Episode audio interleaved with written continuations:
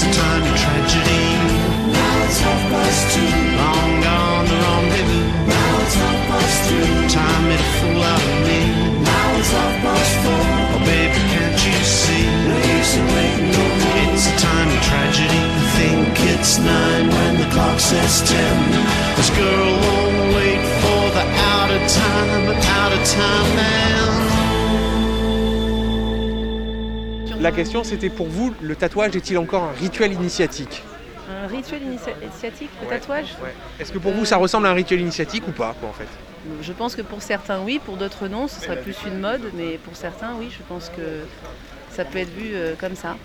Voilà. Tout dépend de la personnalité. Pour vous, le tatouage est-il toujours un rituel initiatique Là, c'est une question métaphysique que vous me posez. Ah, Clairement. Si le, le- si- si le- le tatouage est, est toujours un, un rite initiatique Je pense que oui. Je pense que oui. Je n'en ai pas moi-même, mais je pense que si je devais faire la démarche, il y aurait quelque chose de, de oui, oui, oui, oui, de, de spirituel là-dedans. Oui. Donc euh, après, c'est un domaine. euh, euh, voilà. Personnellement, oui, ça serait vraiment quelque chose de. C'est pour ça que je le fais pas parce que je. J'ai pas une ressenti, une, une, ass- une- une- comment dire. Euh, Il faut que ça soit quelque chose d'irrépressible que je n'ai pas ressenti. Voilà. Non, Non. c'est une mode. Ouais. C'est devenu une mode euh, d'époque. très très très euh, répandu et du coup euh, ceux qui en ont pas comme nous, ça devient, on devient limite euh, ça devient l'exception quoi.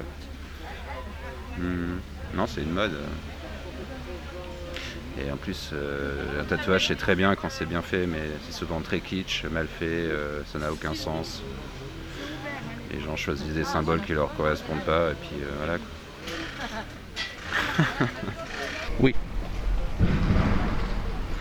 Je sais pas quoi vous répondre. Et pour vous, du coup, quand euh, on en est-ce fait- que. quand on en fait un, en fait, on s'arrête plus.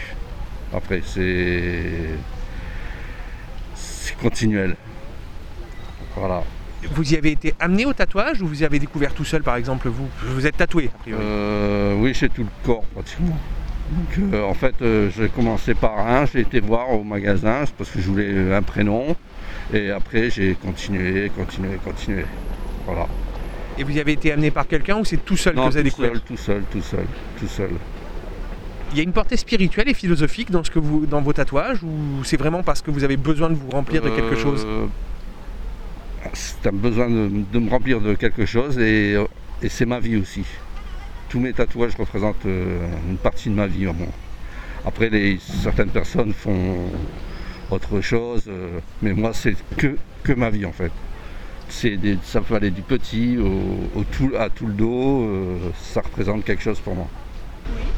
Tout à fait. Ouais. Clairement Ah, clairement. Initiatique, euh, ça permet. euh, Enfin. je, je- sais pas, moi je parlerai pas de rite parce que c'est plutôt commun.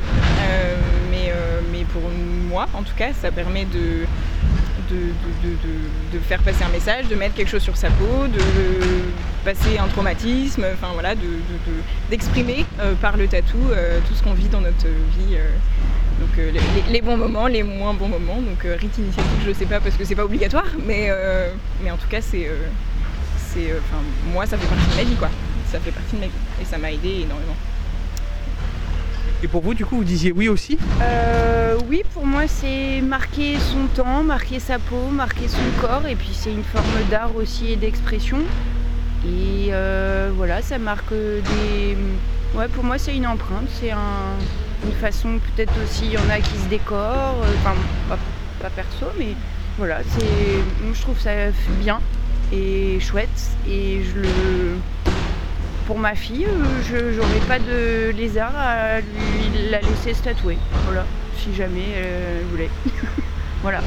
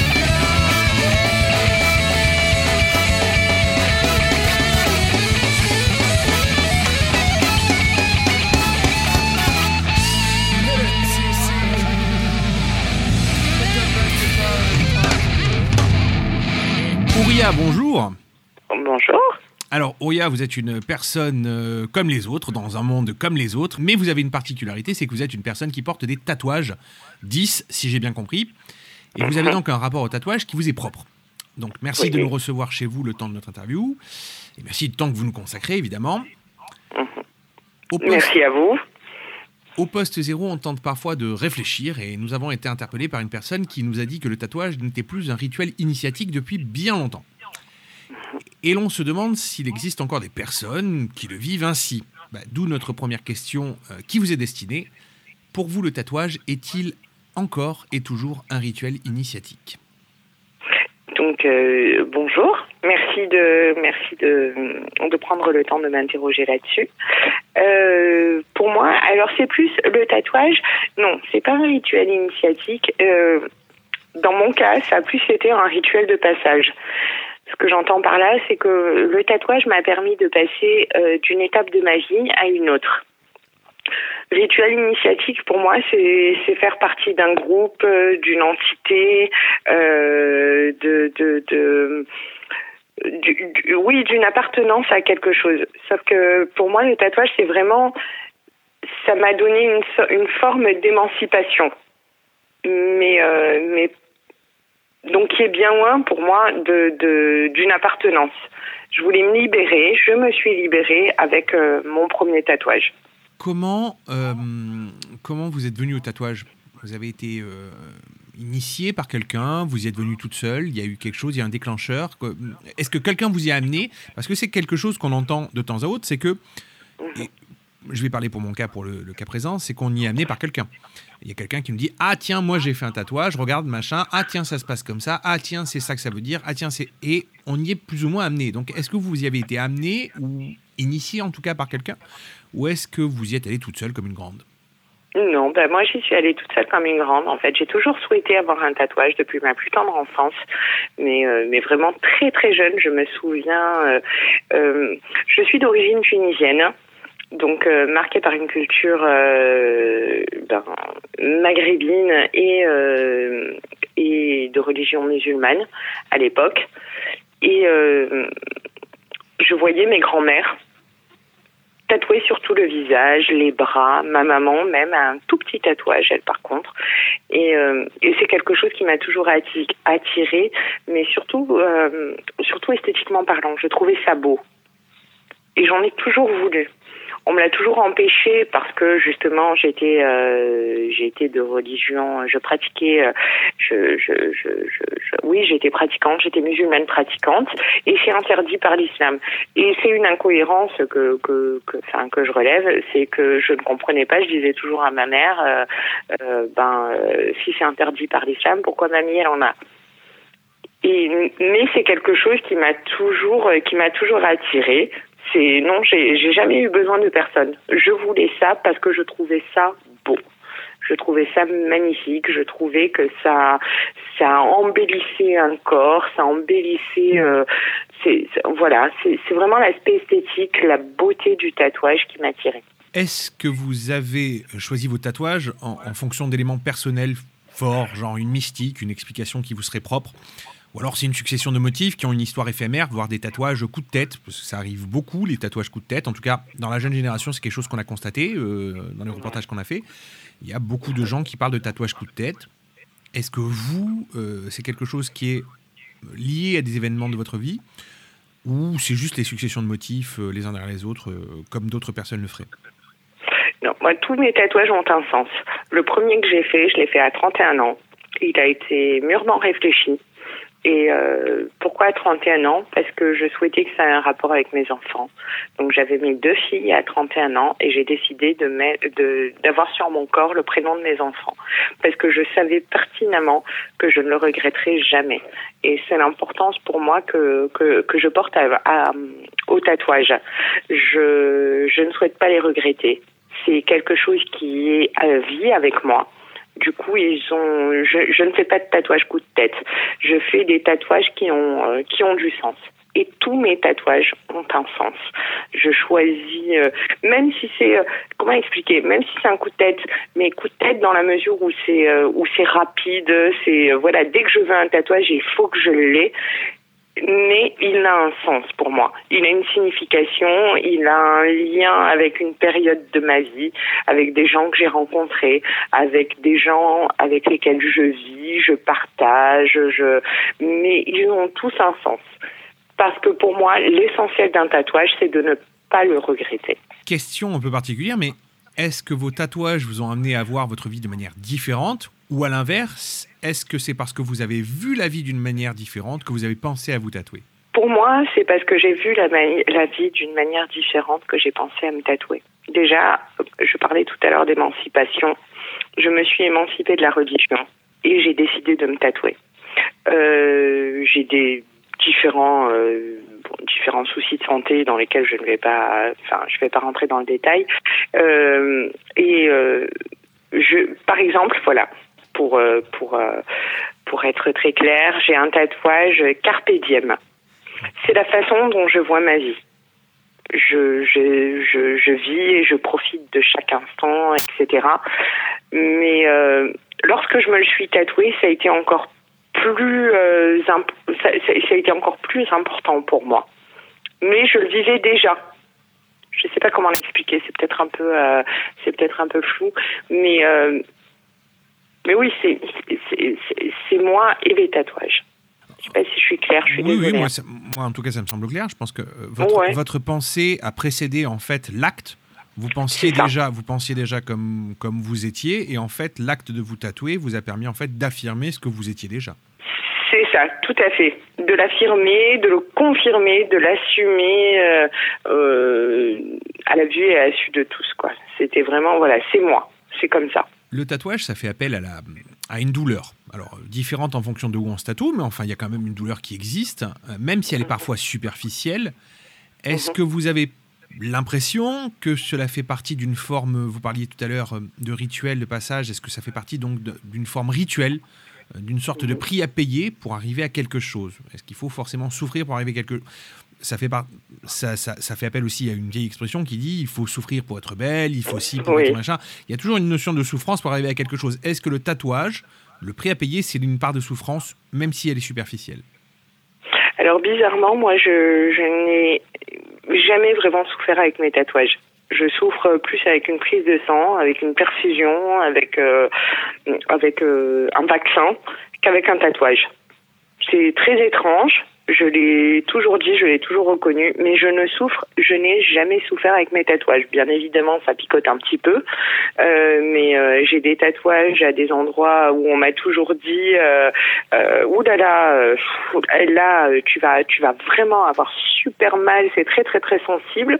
Et même une fois, mon premier tatouage, c'est une amie est venue me tenir la main tellement j'avais peur et, euh, et au final euh, au final je n'ai rien senti. Je n'ai rien senti. Donc euh, non j'attribue absolument pas ça à, de la douleur. Bien au contraire je, je, pense qu'à partir du moment où où c'est où c'est quelque chose qu'on aime où c'est quelque chose qu'on veut la douleur n'est que pour pas dire inexistante je dirais elle est superficielle mais je n'ai je n'ai pas eu mal. À aucun endroit j'ai des tatouages voilà euh, quasi euh, sur du poignet euh, au flanc le ventre le, le, le les reins les pieds et je n'ai eu aucune douleur. Est-ce que vous avez l'impression de faire partie d'un groupe, d'un ensemble qui aurait un, code commun, le tatouage pour le, cas échéant? Et pouvez-vous penser que cela pourrait constituer une forme de fraternité, sororité non ordonnée? En gros, est-ce que vous faites partie de, ceux qui sont tatoués, même si au fond il n'y a pas d'ordre euh, euh, dans ce, rassemblement-là? Alors absolument pas dans la mesure où pour moi le, tota- tatouage est, très très personnel. C'est vraiment quelque chose qu'on choisit, c'est quelque chose qu'on réfléchit, en tout cas selon moi, euh, et qu'on s'attribue. Et, euh, et non, je n'ai pas l'impression de participer, de d'être dans un groupe ou dans une communauté, ou pas du tout.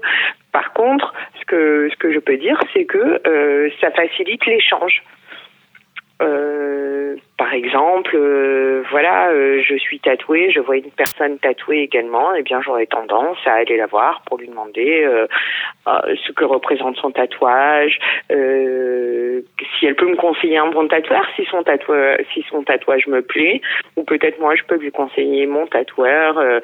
si, si je trouve que son tatouage a des défauts ou des choses comme ça. Mais non, je ne me sens pas appartenir à un groupe. Non, non, absolument pas. C'est parce que c'est pour moi que je l'ai fait, avant tout. C'est, ce sont les miens. D'ailleurs, mes tatouages ne sont pas des parties euh, hy- hyper visibles. Les deux seuls tatouages que j'ai qui sont visibles, j'en ai un sur la nuque et si je me mets pas en col roulé, effectivement, ça se voit, et un sur le poignet droit. Mais tous les autres, euh, tous les autres m'appartiennent. Donc non, je, n'appartiens à aucun groupe. Est-ce que pour vous, l'abus de tatouage est quelque chose de dangereux pour la personne Je m'explique. Euh, il y a quelque temps, euh, beaucoup, de, beaucoup de mes confrères journalistes ont parlé d'un d'un instituteur, euh, qui est d'ailleurs a priori dans votre région, si j'ai bien suivi, Oui, j'ai vu. qui, qui se nomme, qui, qui- qui a un nom de scène qui s'appelle Freaky Woody, qui Mhm. est tatoué de la tête aux pieds, qui s'est même fait tatouer les, les- les globes oculaires. Ouais, j'ai vu ça. Voilà. Et il- nous pose en fait une question, c'est est-ce qu'on doit euh, finalement euh, lui laisser son individualité et sa liberté personnelle en disant bah, il a bien le droit de faire ce qu'il veut, euh, qu'il soit instituteur ou pas, qu'il soit tatoué ou pas, l'essentiel c'est qu'il ait un bon enseignement. Mhm. Euh, mais à côté de ça, ça pose aussi la question de savoir si l'abus, le trop, ne serait pas dangereux finalement pour la personne, puisque ça finirait par lui porter préjudice. Donc, est-ce que vous, vous estimez déjà, est-ce que vous vous estimez de manière générale que l'abus peut être dangereux pour la personne? Et si oui, quelle est votre limite à vous en termes de tatouage? Est-ce qu'il y a des choses que vous ne feriez jamais ou est-ce qu'il y a une limite que vous vous imposeriez? Genre, je ne me tatouerai jamais au-delà de ça ou j'arrêterai au nombre de temps, par exemple Alors moi, concernant cet instituteur, bon, moi, je, je, je suis pour les libertés de chacun. Donc si ça lui plaît de se faire tatouer un petit peu partout, euh, ben, c'est son c'est son affaire, ce n'est pas la mienne. Si ça lui plaît, c'est son plaisir, euh, c'est sa façon de vivre. ben, tant mieux pour lui. Euh, S'il est heureux comme ça, c'est c'est l'essentiel. Après, en revanche, je dirais juste que euh, qu'e- qu'e- qu'effectivement, il doit il doit euh, comment dire pas subir, mais mais il doit comprendre, voilà, il doit comprendre le, le regard des autres, surtout en tant qu'instituteur. Les enfants, moi je le vois avec mes enfants également, les enfants ne sont pas très très très réceptifs au tatouage. Ils ont ils ont une opinion. euh, différente de celle des adultes par rapport au tatouage. Et ce monsieur, donc j'ai vu sa photo, j'ai vu euh, j'ai vu des interviews de lui, et moi-même en tant qu'adulte tatoué, euh, il me fait un peu peur. Mais, mais physiquement, je m'arrête là au premier, au premier préjugé. Après, je n'hésiterai pas une seule seconde, s'il est un bon instituteur, à lui laisser mes enfants et je ne me baserai absolument pas sur, euh, sur, euh, sur ces tatouages. Ça, j'en ai rien à faire. L'essentiel étant qu'il soit un bon instituteur. Me concernant, oui, effectivement, j'estime qu'il doit y avoir euh, certaines, euh, certaines limites, mais qu'on doit se fixer. Moi, je me suis fixée, par exemple, euh, euh, je, je- pas le visage. Le visage, c'est non, parce que je reste dans ce que j'ai dit tout à l'heure, à savoir, je ne veux pas regretter quoi que ce soit. Et j'estime que me tatouer le visage, euh, je sais pas, des, des, des parties trop apparentes avec certains motifs, j'ai peur de les regretter. C'est la seule chose qui m'a- qui, qui m'arrêterait. Et si ce monsieur ne regrette pas ses tatouages, s'il est très heureux comme ça, bien tant mieux pour lui. Mais, euh, mais effectivement, j'estime qu'il faudrait quand même euh, ouais, bien réfléchir de façon à pas regretter. Et c'est pour ça que je, pense aussi que 18 ans, c'est peut-être un petit peu euh, un petit peu jeune pour pour permettre de, de de se tatouer parce que je trouve qu'on réfléchit pas suffisamment. Je voilà, je voudrais que les gens réfléchissent plus à avant de se faire tatouer de façon à ne jamais regretter. C'est pas oui, voilà, c'est tout. C'est le regret. Le tatouage, c'est à vie. Il faut, il faut l'assumer, il faut le gérer, il faut, euh, il faut le vivre. Vous devancez un peu ma question d'après, qui était est-ce que pour Ah. vous, euh, mais tant mieux, tant mieux, tant mieux, vous avez en partie répondu, mais du coup, est-ce que pour vous, euh, la limite légale de 18 ans. Est une limite euh, bien choisie ou est-ce qu'il faudrait peut-être euh, un enseignement, une certaine forme d'approche peut-être euh, peut-être plus expliquée, plus explicite auprès des jeunes gens pour expliquer le tatouage, les significations, le pourquoi, le comment? Voilà. Est-ce qu'il y a peut-être besoin de, de- de- de revoir peut-être la, la manière dont le tatouage est présenté euh, en France? Oui. Du moins, hein, parce qu'en Europe, c'est encore un autre problème. Oui, oui. Moi, j'estime qu'il y a une façon de, de qui, qui doit y avoir une façon de revoir les choses, euh, parce que à 18 ans, en fait, en France, on se sent libre de tout. On peut tout faire. Et on s'imagine pas encore, alors qu'à 18 ans, selon moi, hein, c'est que mon opinion, on est encore un enfant. On ne, on, ne, on ne voit pas les répercussions que peuvent avoir certaines choses. Et notamment un tatouage qui est vraiment quelque chose qu'on garde à vie. À vie. Ou alors, euh, bon, bah, il faut faire des séances de laser, mais ça coûte un bras et demi. Et surtout, il y a une souffrance, d'après ce que j'ai compris, qui est assez, euh, qui est assez exceptionnelle. Donc, euh, je pense que oui, il faut, moi, ce que je dirais, c'est pas une limite d'âge pour le tatouage, mais une certaine formation, un certain, euh, une, une, une explication réelle de ce que c'est, de ce que ça peut être et de ce que ça peut engendrer. C'est surtout ça que que que, que je verrais. Qu'on puisse expliquer aux enfants qui viennent dans un salon de tatouage, on leur fait, euh, je sais pas, je dis une bêtise, mais on leur fait une formation de, quelques semaines sur ce qu'est un tatouage, sur le fait qu'on va le garder à vie et sur le fait qu'il faut effectivement bien le choisir parce qu'on ne peut pas l'enlever euh, l'enlever facilement. Moi, j'ai fait le mien à 31 ans et le premier que j'ai fait, voilà, c'est mes enfants parce que je sais très bien que jamais je ne regretterai d'avoir mes enfants sur la peau. Sauf que si à 18 ans je l'avais fait, ça aurait été mon premier amour et euh, mon premier amour, et ben euh, comme toute jeune femme euh, ou jeune fille de 18, de 17, 16 ou n'importe quel âge, eh ben c'était éphémère. Parfois ça dure à vie, mais souvent c'est éphémère. Et puis je l'aurais regretté aujourd'hui. Moi, je ne regrette aucun de mes tatouages aujourd'hui parce qu'ils ont été mûrement réfléchis et que chacun représente quelque chose. Cha- chacun, oui, voilà, représente quelque chose, une partie de ma vie. Et, et je ne les regretterai pas. Donc oui, il faudrait faire une formation. Oui. Euh, vous venez de nous parler de, de- de vos tatouages et du fait que vous ne les Ouais. regrettiez pas. Tant mieux. Ouais. Est-ce que vous Mhm. pouvez nous parler de certains de vos tatouages au-delà de ceux de vos filles qu'on a bien compris et du carpe diem qu'on a saisi, mais est-ce que vous pourriez Ouais. nous parler de certains de vos tatouages? Euh, Quelles sont les si- significations que vous y donnez, si tant est que euh, ce soit possible pour vous d'en parler? Alors certains sont, sont des, des, des épisodes de ma vie. Donc voilà, bon, il y a, y, a, mes enfants. J'ai des papillons. Des papillons parce que parce que je suis quelqu'un d'assez libre et que c'est un animal que j'aime bien et qui représente selon moi euh, euh, enfin un animal un insecte euh, qui, représente euh, selon moi la liberté donc voilà mais mon préféré ça reste euh, ça reste une plante alors que je ne souhaitais j'ai jamais voulu avoir une plante sur moi j'ai toujours voulu autre chose. Mais bon bref c'est euh, je, je l'ai fait. Un- une plante qui s'appelle le ginkgo biloba biloba pardon. Et euh, et qui représente un petit peu euh, sans prétention aucune un petit peu ma vie qui représente euh, le, le, le comment dire le, le il est là, il bouge pas, il est, c'est une force, c'est, le symbole en fait que j'ai repris. Et euh, ce, que j'ai adoré avec cette plante, c'est que j'ai, lu à un moment lorsqu'il y a eu euh, Hiroshima. C'est la seule plante qui, qui, qui, a subsisté, qui est restée, qui n'a pas bougé. Un petit peu comme la légende du scorpion qui dit qu'il supporte, euh, comment dire, le- le- une bombe atomique.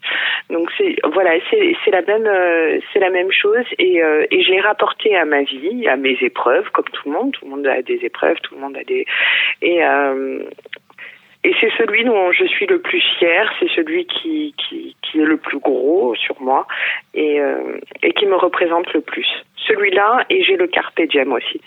Les deux sont vraiment sont représentatifs de ce que je suis. Eh bien, merci beaucoup, Ouria, pour le temps que vous nous Avec avez consacré. plaisir. Merci, énormément. Qu'est-ce qu'on peut vous souhaiter pour l'avenir, Ouria? De tatouage. De tatouage. Est-ce que vous avez déjà une idée de tatouage que vous allez faire? Est-ce que vous avez déjà un projet de tatouage? Est-ce qu'on peut avoir l'exclusivité peut-être de ce que ça pourrait être? Eh bien, je vais faire la symétrie de mon ginkgo euh, sur l'autre flanc. Mon, mon, mon ginkgo est sur le, le flanc droit et, euh, et je souhaite le faire sur le flanc gauche pour avoir la symétrie et le faire remonter, le remonter sur la poitrine. D'accord. Et ce sera le dernier, par contre. Ah, là, donc c'est votre limite, là, ce sera, ce sera le dernier Ce officiellement. sera le dernier, non, c'est pas ma limite, c'est juste que mon mari, euh, mon mari aime beaucoup les tatouages, mais euh, il estime que je suis suffisamment tatouée. Je, je- j'arrive à, j'arrive à le comprendre et j'arrive complètement à être d'accord avec lui. Je pense que ça suffit. Je suis assez bleue comme ça. D'accord, ça je dis ça parce que mon premier tatouage, si je peux me permettre, lorsque j'y suis allée, donc j'avais très très peur et comme je le disais tout à l'heure, une amie est venue me tenir la main et, euh, et lorsque le tatouage a commencé, je ne m'en étais pas rendu compte, je tenais fort la main de mon ami et j'ai dit bon bah c'est bon, tu peux y aller, Euh, on se tutoyait avec le tatouage. J'ai dit bon bah c'est bon, tu peux y aller. Il me dit mais non mais tu rigoles, je suis presque à la moitié. Ah d'accord. Et lorsqu'ils ont vu que j'avais une telle aisance, que, la douleur, ne, on m'avait dit, je m'en rappellerai toujours, tu finiras bleu. Voilà. Et donc là, je finirai pas entièrement bleu, mais je vais finir juste avec ce dernier ginkgo. Et après, euh, ce sera, ce sera mon dernier truc. Et je serai bleu à, à ce niveau-là et uniquement. D'accord, ah bah écoutez, vous resterez bleu, vous ne passerez ni par à point, ni par trop cuit. C'est ça. voilà, tout à fait. C'est déjà ça. Merci beaucoup, Ria, euh, pour Merci ces témoignages. Merci énormément. Nous, on reste branchés parce que juste après la pause, on se retrouve avec Pascal Tourin, euh, l'homme tatoué, qui va nous parler de son expérience sur scène.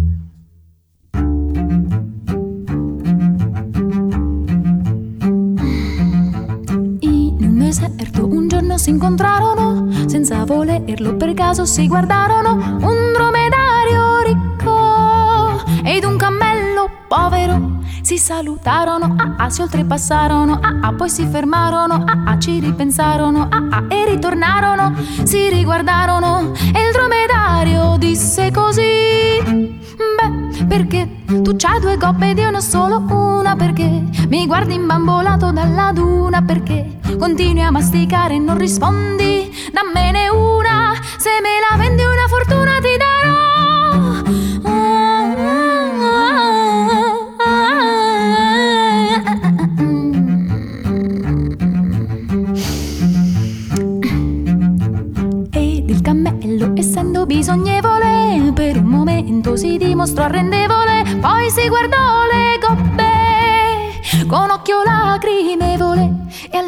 ripensò ah ah e si le riguardò ah ah la testa dondolò ah ah e poi la sollevò ah ah lo sguardo corrucciò e il petto si gonfiò e al dromedario disse così Sai che c'è? Io resto con due coppe e tu con una perché non me ne importa della tua fortuna perché son povero ma bello e nerboruto e dalla duna io ti saluto e con due coppe me ne vo.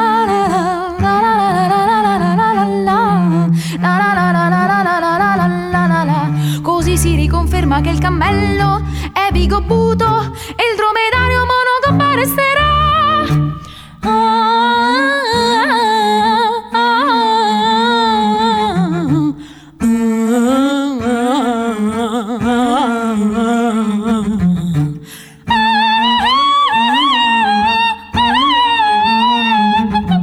Pascal Tourin, bonjour.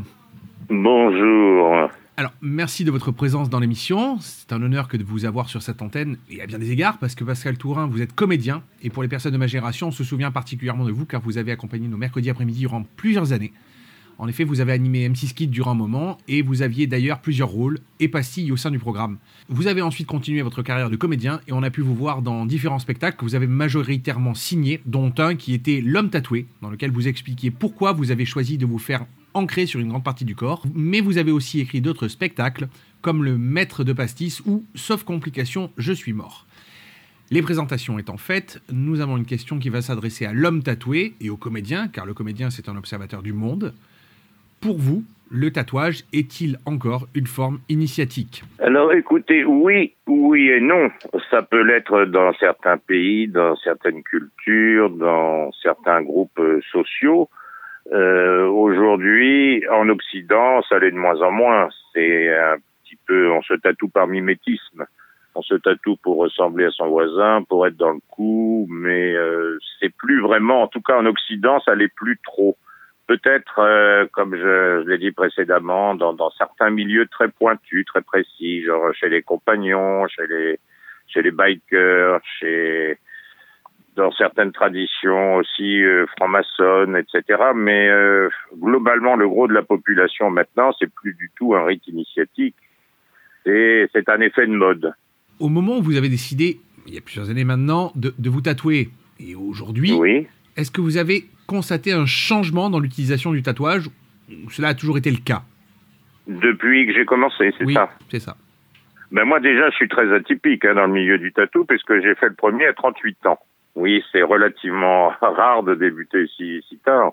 Et je ne l'ai pas fait plus tôt parce que déjà à l'époque, il y avait très peu de tatoueurs. Hein. J'ai fait le premier, c'était en 95. Et puis euh, surtout, je voulais faire carrière. Donc euh, j'avais peur que le tatouage soit un obstacle à une brillante carrière. Et du jour où je me suis aperçu que cela ne le serait pas, euh, je me suis dit, ben, fais-toi plaisir. Donc euh, j'ai commencé. Et, euh, et, et voilà. Et voilà. Donc moi, c'était euh, depuis 95, effectivement, euh, il y a des changements parce que en 95, vous vous promeniez euh, tatoué, ça faisait scandale. Hein. Euh, que maintenant, euh, je veux dire, c'est quand on l'est pas qu'on vous remarque. Hein. C'est un petit peu l'inverse qui se produit. Euh, donc il y a une ad- le changement, c'est que bon, euh, les gens l'ont in- ingéré, inséré dans leur dans leur champ visuel. Des tatoués, il y en a plein partout, il y en a plein à la télé, il y en a plein dans les reality shows, il y en a plein absolument partout. Il y a une évolution aussi, c'est que ma génération, on se tatouait d'abord pour soi, on se tatouait pas pour le montrer. Que vous voyez maintenant des, des, des- des jeunes euh, qui se qui ont toutes les parties émergentes des vêtements tatoués et ils n'ont pas de corps. C'est exactement l'inverse. Que nous, euh, ma génération, on se tatouait les parties euh, cachées et puis éventuellement après on s'enhardissait. Mais même maintenant, j'ai toujours pas les mains, toujours pas le cou parce que euh, pour me protéger euh, professionnellement quoi. Parce qu'après, euh, vous voyez, si j'ai un rôle en costume euh, 18e siècle, si j'ai le visage ou le cou tatoué, ça va poser des, des soucis, quoi. Et puis, j'ai envie de préserver un petit peu tout ça pour moi, quoi. Donc, j'ai pas envie que tout soit, tout soit visible. Quel regard portez-vous sur la pratique du tatouage dans la population actuelle, justement? Euh, Pensez-vous que ça a dévoyé l'essence de la pratique? Est-ce que vous pensez qu'il y a eu une, une forme de, euh, de dégénérescence, quelque chose qui fait que le tatouage a plus la même valeur et donc plus la même, le même intérêt? Avant, c'était la marche qui se tatouait. Hein. C'était les gens en repère, euh, en manque de repères, des prisonniers, des, minorités qui se tatouaient pour être différents du gros de la population. Maintenant, c'est le gros de la population qui veut ressembler, qui veut ressembler aux marges. Hein. Euh, C'est-à-dire que la, marge a avalé la page du cahier, quoi, euh, et que maintenant, je veux dire, ça s'est démocratisé, peut-être un peu trop. Moi, je préférais quand on me quand on m'envoyait des réflexions, quand on me regardait de travers, quand on quand je passais pour quelqu'un de parce que j'en ai entendu, puis maintenant vous n'entendez plus rien du tout. Avant, je sortais dans le métro avec les deux bras tatoués. Euh, voilà, il y avait des regards de travers, il y avait des, des grands-parents qui détournaient le regard des petits-enfants, regarde pas ça, ou des gens qui levaient les yeux au ciel, que maintenant, absolument tout le monde s'en fout, quoi. Je veux dire, ça a été complètement euh, démocratisé, puis même peut-être même trop. Moi, je vous dis, je regrette la période où où ça provoquait des des rebouts, où ça où ça suscitait des commentaires. Que maintenant, c'est c'est vraiment couramment admis, quoi. C'est même c'est c'est l'inverse. Enfin, j'ai déjà dit, mais c'est l'inverse qui qui maintenant euh, attire l'attention. c'est quelqu'un qui n'a pas de tatouage, on dit bah, qu'est-ce qui se passe? T'as t'as pas fait et, et voilà, c'est une démarche personnelle et maintenant, bon, c'est un petit peu l'effet, euh, c'était euh, un peu l'effet mouton de Panurge maintenant. hein. Vous êtes aussi un, un passionné d'ésotérisme. Vous officiez Voilà. d'ailleurs euh, dans des soirées chiromancie, ancromancie, tarot, sous le pseudonyme oui. de Pascal d'Arpentini. Nom qu'il me semble vous avez emprunté à Stanislas d'Arpentini, qui Voilà, était un chiromancien du fait. 19e siècle. Voilà, c'est lui qui a un petit peu dépoussiéré la chiromancie parce que c'est euh, bon, il y a plusieurs écoles. hein. Il y, a, il y a quatre pays euh, dominants dans la, la culture, euh, la lecture des mains, et c'est Darpentini en France qui l'a un petit peu démocratisé, popularisé. C'est passionnant. Ben, j'avais ça, ça, ça s'est greffé dans ma vie un petit peu. Ben, j'avais un papa, une maman qui pratiquaient ça, euh, un papa radiesthésiste et une maman qui tirait les cartes, donc. euh, on a toujours envie de faire l'opposé de ce que faisaient ses parents. Et puis il y a une quinzaine d'années, j'ai rencontré dans les soirées que j'animais une, une chiromancienne, et puis ça m'a- m'avait toujours fasciné. Elle m'a prêté quelques livres, voilà, je me suis mis à étudier ça en long, en large et en travers. Et puis j'ai commencé à tester sur des amis, et puis après, ben, elle m'a permis de participer à des soirées. C'est une manière de rencontrer des gens assez passionnante. Et les premiers livres, alors les gens disent oui, c'est n'importe quoi, les mains. Mais c'est pas n'importe quoi, justement, parce que les premiers livres écrits, euh, parus avec euh, la découverte de l'imprimerie, il y a eu la Bible et il y a eu des traités de chiromancie. Aristote étudiait ça et, euh, et c'est absolument passionnant. Les mains disent énormément de choses. Alors il y a des mains qui parlent et des mains qui parlent moins. Donc pour faire des séances un peu plus complètes, je m'étais mis également au tarot et puis euh, l'encromancie qui est aussi quelque chose d'intéressant. Mais euh, bon, il y a un lointain, il y a un lointain en même temps un rapport assez proche avec le tatouage et tout ce qui est tout ce qui est un petit peu différent, tout ce qui je me suis toujours intéressé à l'étrange. Au... Euh, c'est un film qui a changé ma vie, c'était Fricks de Todd Browning que vous avez peut-être vu, euh, que j'avais vu à 17 ans au Ciné Club de France 3 là, de Patrick Brion et qui m'a donné le goût de l'étrange, du bizarre, de la marge et des gens différents. Donc, et puis euh, la voyance, bon, vous avez des gens, euh, des gens assez étonnants dans ce milieu-là. hein. Et voilà, donc tout ça un petit peu se recoupe. C'est plus ou moins lié et dans ma tête, ça allait, euh, ça allait même un, un peu plus que ça, quoi. Du coup, pour revenir par rapport au tatouage et à l'ésotérisme, au-delà du fait que Stanislas d'Arpentini était donc un chiromancien du, du 19e siècle et que c'était Oui. un militaire français de mémoire, si je me souviens bien, à la base, il était euh, caporal, amiral, quelque chose comme ça. Est-ce que vous, vous avez, dans votre chemin personnel, trouvé une forme d'ésotérisme, du coup, dans la pratique du tatouage? Est-ce que le tatouage est de l'ordre du, rituel personnel pour vous? Est-ce que c'est un rituel? Est-ce que c'est quelque chose de rituelique pour vous? Je dis bien pour vous, hein, je ne parle pas de la société, mais là, c'est vraiment de vous dont on parle. Moi, au départ, je l'ai fait parce que j'avais envie d'avoir des dessins sur ma peau. Alors pourquoi? Parce que j'avais un, oncle qui avait des tatouages, j'avais un grand-père qui en avait un, euh, et j'ai l'impression, en me tatouant petit à petit, j'y allais pour en faire un. Et puis euh, la personne qui m'a tatoué m'a dit euh, tu vas revenir. J'ai dit non, non, un seul suffit. Et effectivement, il avait raison. Moi, il s'est trouvé que plus j'en avais, et plus je me sentais bien dans ma peau. J'ai l'impression, alors c'est au, au ce sens- sens-là pour moi que c'est initiatique, c'est j'ai l'impression que ma vraie peau est apparue au fil des années. Et dans mon spectacle L'homme tatoué, qui raconte un peu mon itinéraire de manière un peu ludique, euh, j'explique que je ne suis pas transsexuel, mais transcorporel.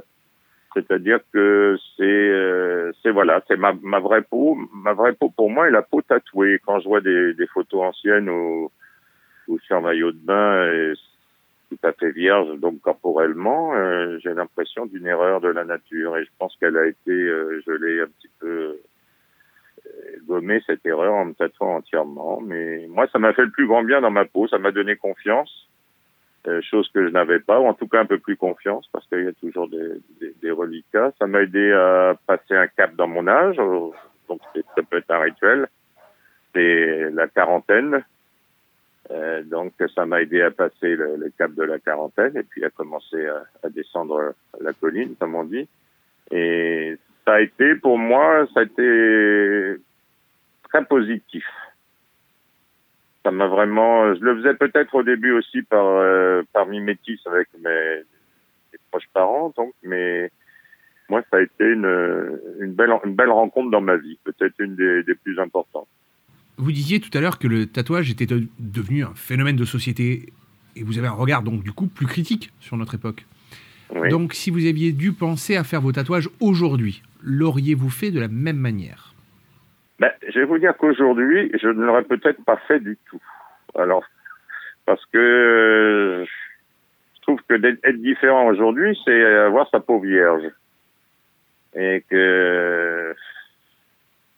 Alors, je dis ça, j'en sais rien, parce qu'avec des si, bon, c'est toujours pareil. Je veux dire, peut-être que j'aurais eu la même démarche. Mais dans l'absolu, euh, je vais vous dire une anecdote. Une fois, j'étais dans le métro, et on était quatre à avoir les deux bras tatoués dans la même euh, voiture. Et je suis descendu à la station d'après parce que je supportais pas ça. J'ai dit, bah, je ressemble à tout le monde. J'ai fait ça pour être différent. Puis en fait, euh, maintenant, je ressemble à tout le monde. Et maintenant, la, différence, la différence, c'est de garder euh, sa virginité corporelle. Donc, je pense que, me connaissant, il y aurait de fortes chances pour que je, je ne le fasse pas aujourd'hui. Dans votre spectacle L'homme tatoué, que vous avez joué pendant plusieurs années, je continue, et oui, j'ai joué il y continuez à a pas très longtemps. Bah, de moins en moins parce que ça a perdu sa- son caractère euh, exceptionnel. Vous Mm. voyez, des hommes entièrement tatoués. Euh, il y en a pas mal qui se produisent dans des salons du tatouage que j'anime par ailleurs. Mais je suis le seul qui était comédien et qui en a écrit un texte pour expliquer euh, pourquoi on fait ça, pour tenter d'expliquer ça. Mais euh, le spectacle a perdu un petit peu de son impact parce que ça s'est banalisé, quoi, tout simplement. Du coup, quand vous avez joué ce spectacle, au tout début, c'est-à-dire au moment où c'était encore quelque Oui. chose d'un peu, dirons-nous, un peu à la marge encore, suite à ça, les gens qui sont venus vous voir, est-ce qu'il y en a qui vous ont ensuite recontacté pour vous dire, ben, nous on a décidé, ou ça nous a décidé de passer le pas, de passer le cap, euh, et de, de nous faire tatouer? Est-ce que vous avez eu des retours suite à ça? Oui, oui, oui, ben beaucoup, beaucoup, beaucoup, beaucoup.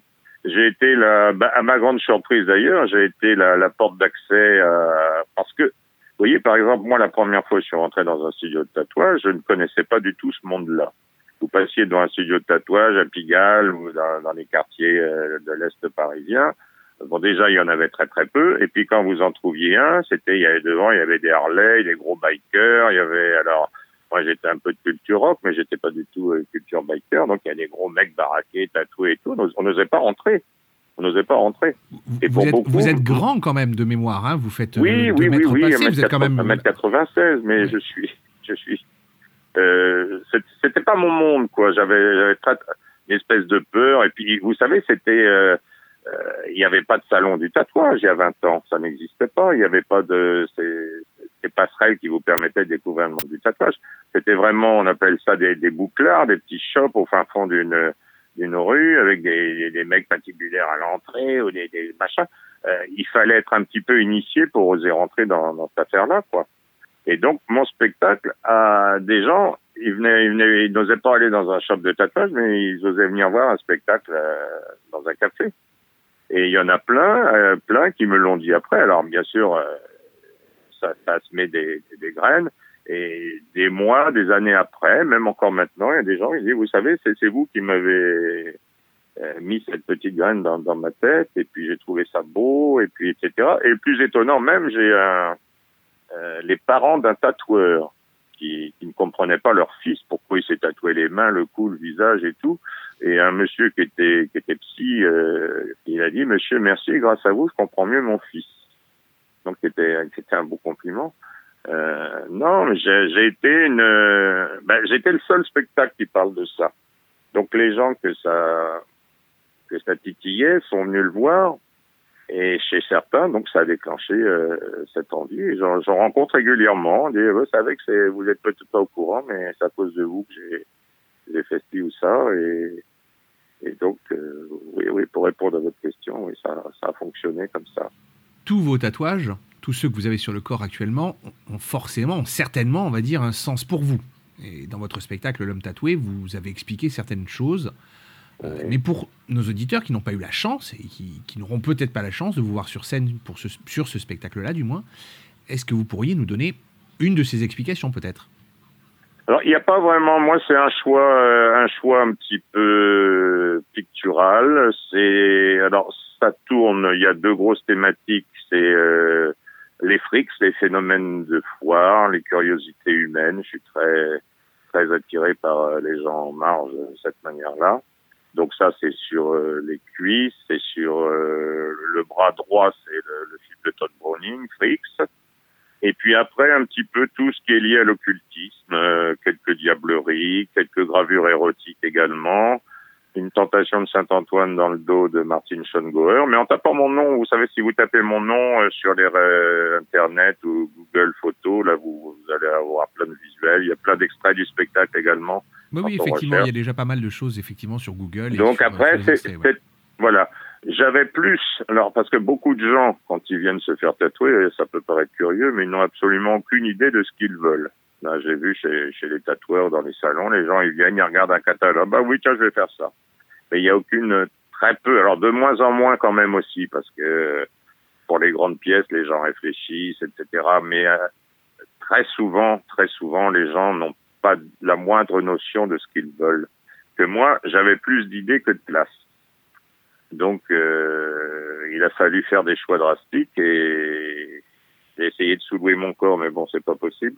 J'avais plus d'idées que de place et, et voilà, c'est un univers au départ, c'est des, des centres d'intérêt. Après, euh, après, il y a des gens qui se font tatouer. Euh, c'est beaucoup euh, ce qu'on voit, euh, c'est les portraits des enfants, c'est les portraits de personnes défuntes, c'est euh, beaucoup de gens, ça tourne quand même autour de, de leur centre d'intérêt. Et puis après, il y a l'effet de mode aussi. Hein. Il y a les, les- comment on appelle ça, les, euh, les dreamcatchers, les en ce moment. même- Vous savez, c'est par vague.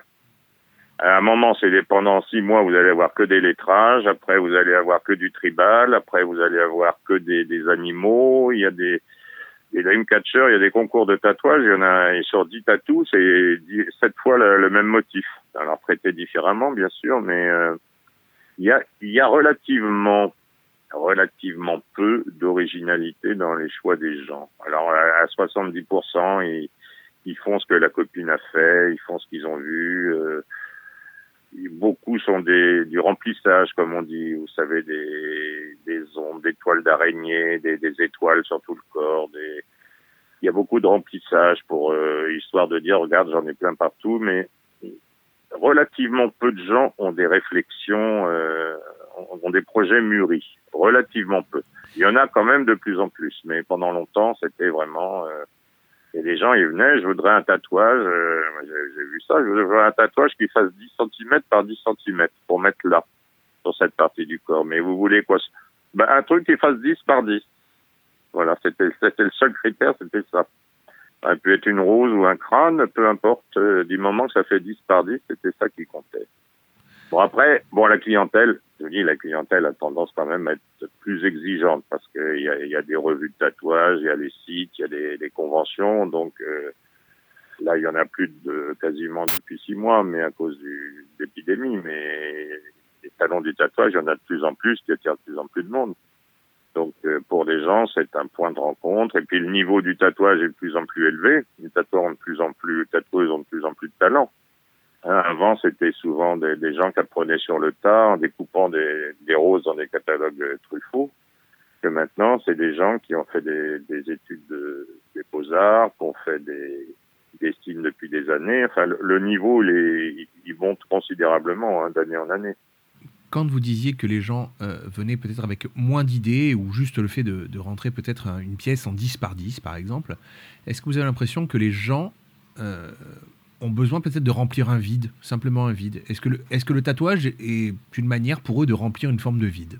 Peut-être. Alors il y a plein, il y a, des tentatives de d'explications psychanalytiques. Pourquoi on se tatoue euh, Pourquoi euh, Moi un jour j'ai un, ami qui est psy qui m'a dit mais j'avais une maman qui, qui supportait pas les le- la saleté, les tâches, les machins. Et tu te rends compte que tu as une mère qui supportait pas le moindre souillure et puis que tu arrives à, à la trentaine, émancipé et tout, et que la première chose que tu fais, c'est te couvrir d'encre. Donc ça peut être aussi un truc de, de, de libération, ça peut être... euh, Alors à la fin de mon spectacle, j'énumère, j'énumère, je vais peut-être vous le dire si, ça, si on a le temps, c'est... euh, euh, On a toujours le temps pour vous. Voilà, bon, c'est gentil. Euh, J'énumère les raisons pour lesquelles je me suis tatoué, parce qu'elles sont nombreuses. Alors dans le spectacle, je dis, donc c'est la fin du spectacle. Je me suis tatoué parce que j'aime ça. Je me suis tatoué parce que ça fascine, ça révulse ou ça choque et que ça reste toujours sulfureux. Je me suis tatoué aussi parce que ça déplaît aux moralisateurs de tous bords et aux détenteurs du bon goût. Je me suis tatoué pour quitter le courant dominant et emprunter les chemins de traverse. Je me suis tatoué pour me battre contre le temps qui passe, défier la mort et me sentir encore plus vivant. Je me suis tatoué pour mettre à jour mon âme et dire qui je suis vraiment. Je me suis tatoué pour me réapproprier mon enveloppe charnelle et en faire une œuvre d'art. Je me suis tatoué parce que le corps est le dernier espace de liberté qui nous reste. Je me suis tatoué parce que je n'ai qu'une vie et que c'est une expérience inégalable et irremplaçable, noire. Voilà, ça se terminait comme ça. C'est un Donc c'est un très petit beau peu, texte. voilà, c'est un petit peu tout ça qui explique euh, pourquoi je suis passé à l'acte. Après, les gens n'ont pas forcément euh, conscience du pourquoi ils le font. Hein, souvent, euh, mais c'est souvent, c'est souvent, si c'est pas un rite initiatique, ça peut être souvent une thérapie. Vous voyez, il y a par exemple pour des, femmes qui ont des, cancers du sein, il y a des, tatouages réparateurs qui, qui vont donner l'illusion d'un relief là où il y a une ablation. Euh, il y a plusieurs tatoueuses qui sont spécialisées dans ça. Et là, c'est tout à fait thérapeutique. C'est pour euh, donner espoir aux gens, leur euh, faire un nouveau corps. euh. C'est complexe, hein, les raisons. Il y a, y a des raisons évidentes qu'on, qu'on- auxquelles on pense. Et puis moi, par exemple, quand on m'a dit, ben, ben, c'est tout à fait logique que tu le sois tatoué. Ta mère supportait pas le, le saleté et les, les taches. Et toi, tu, tu couvres d'encre. Et ma mère les a vus, elle n'a jamais voulu les voir, elle les a vus quelques semaines avant sa mort. Elle dit, bon, montre-moi ça, finalement, quoi ça ressemble. Mais euh, pour elle, c'était... euh, c'était... Comment expliquer ça euh, C'était une négation de, de ce qu'elle avait fait pour euh, mettre au monde, m'élever. J'ai pas fait un enfant pour que tu te détruises. Je veux dire, c'était euh, quasiment comparable à la drogue ou l'alcool ou une déchéance euh, corporelle pour elle. Alors que pour moi, ça m'a permis de, de- de- ça m'a donné une deuxième vie. Donc ça, elle l'a compris assez tard. Euh, mais pour elle, c'était une ignominie, quoi. Mais c'était la génération, c'était la génération d'avant, quoi. hein. une notion Ouais. aussi de génération qui rentre en, en ligne de compte, et puis peut-être Ouais. aussi le fait que euh, cette génération-là a connu le tatouage comme euh, étant vraiment encore plus à la marge que nous, nous l'avons connu. Euh, donc c'était vraiment les... Ma grand-mère, la, la pauvre, paix à son âme, disait les tatoués, c'est les prostituées et les, les macros. Pour elle, c'était c'était vraiment les mauvais garçons. C'était quelque chose de très mauvais pour elle. oui, oui, oui. Bah, c'était lié, c'était lié au bagne, hein, parce que autant dans les pays anglo-saxons c'est couramment admis, autant en France le, le tatouage est lié à la, à la prison et au bagne. hein. C'était euh, une marque d'infamie. C'était les mauvais garçons. euh, à Cayenne, c'était la, la principale occupation des, des bagnards, c'était de se tatouer. Hein, mort aux vaches, c'était pour euh, des trucs revanchards euh, sur leur sort, sur le destin, sur la vie. euh. Non, c'était c'était vraiment, oui, chez, les gens de plus de 65, 70 ans maintenant, c'est encore ça. Hein. Bon, le regard change quand même. Si moi j'ai euh, joué dans des, circuits culturels ou tout, j'avais un public plus âgé, ou j'ai joué dans des clubs vacances avec un public populaire et tout. Même les, gens qui étaient euh, a priori hostiles, ils sortaient avec un avis sensiblement différent. Si euh, vous aviez un message pour un jeune homme ou une jeune fille qui souhaiterait se faire tatouer à l'heure actuelle, quel serait ce message? Ben, il, y aurait deux pages. Je veux dire que la première, c'est euh, la première qui est, qui euh, popote, c'est réfléchissez bien. C'est-à-dire ce qui va vous plaire à 18 ans, ou même un peu plus tôt, hein, puisque à partir de 16 ans, si les tuteurs ou parents sont d'accord, un enfant peut se faire tatouer. Réfléchissez bien ce qui va vous plaire aujourd'hui, dans, dans six mois, dans un an, si c'est un groupe de rock, si c'est un chanteur, si c'est euh, euh, une phrase dans, dans l'air du temps, dans, dans six mois, dans un an, vous pourrez plus voir ça en peinture. Et puis, euh, donc ça, c'est le premier truc. Réfléchissez bien. Et puis le deuxième, c'est, bah, allez-y, foncez, on n'a qu'une vie. Et puis, euh, voilà. Donc, je suis tiraillé entre les deux. On n'a qu'une vie qui peut s'arrêter à tout instant. euh, donc, si vous avez envie, bah, faites-le. Et puis après, si vous le regrettez, bon, surtout maintenant, on peut faire des, qu'on appelle des covers, quoi, c'est-à-dire on recouvre un tatouage par un autre.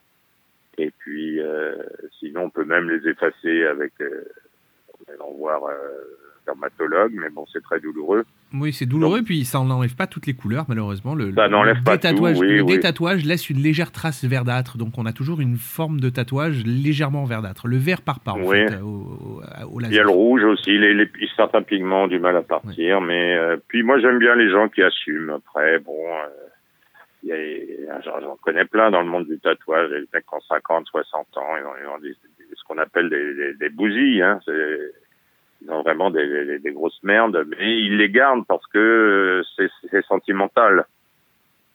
Vous voyez, après, les, les vieux tatouages ont vraiment des, des tatouages vilains parce que l'art du tatouage, il a progressé parce que les gens sont plus exigeants, que le matériel s'est progressé, que le niveau, euh, la, la, qualité des encres, enfin, tout, tout, tout, euh, tout tire vers le haut.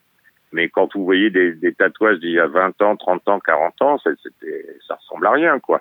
Mais pour celui qui le porte, euh, il est important parce que c'est un pote qui est mort qui l'a fait, parce que c'est un souvenir, euh, c'est lié à une époque de sa vie.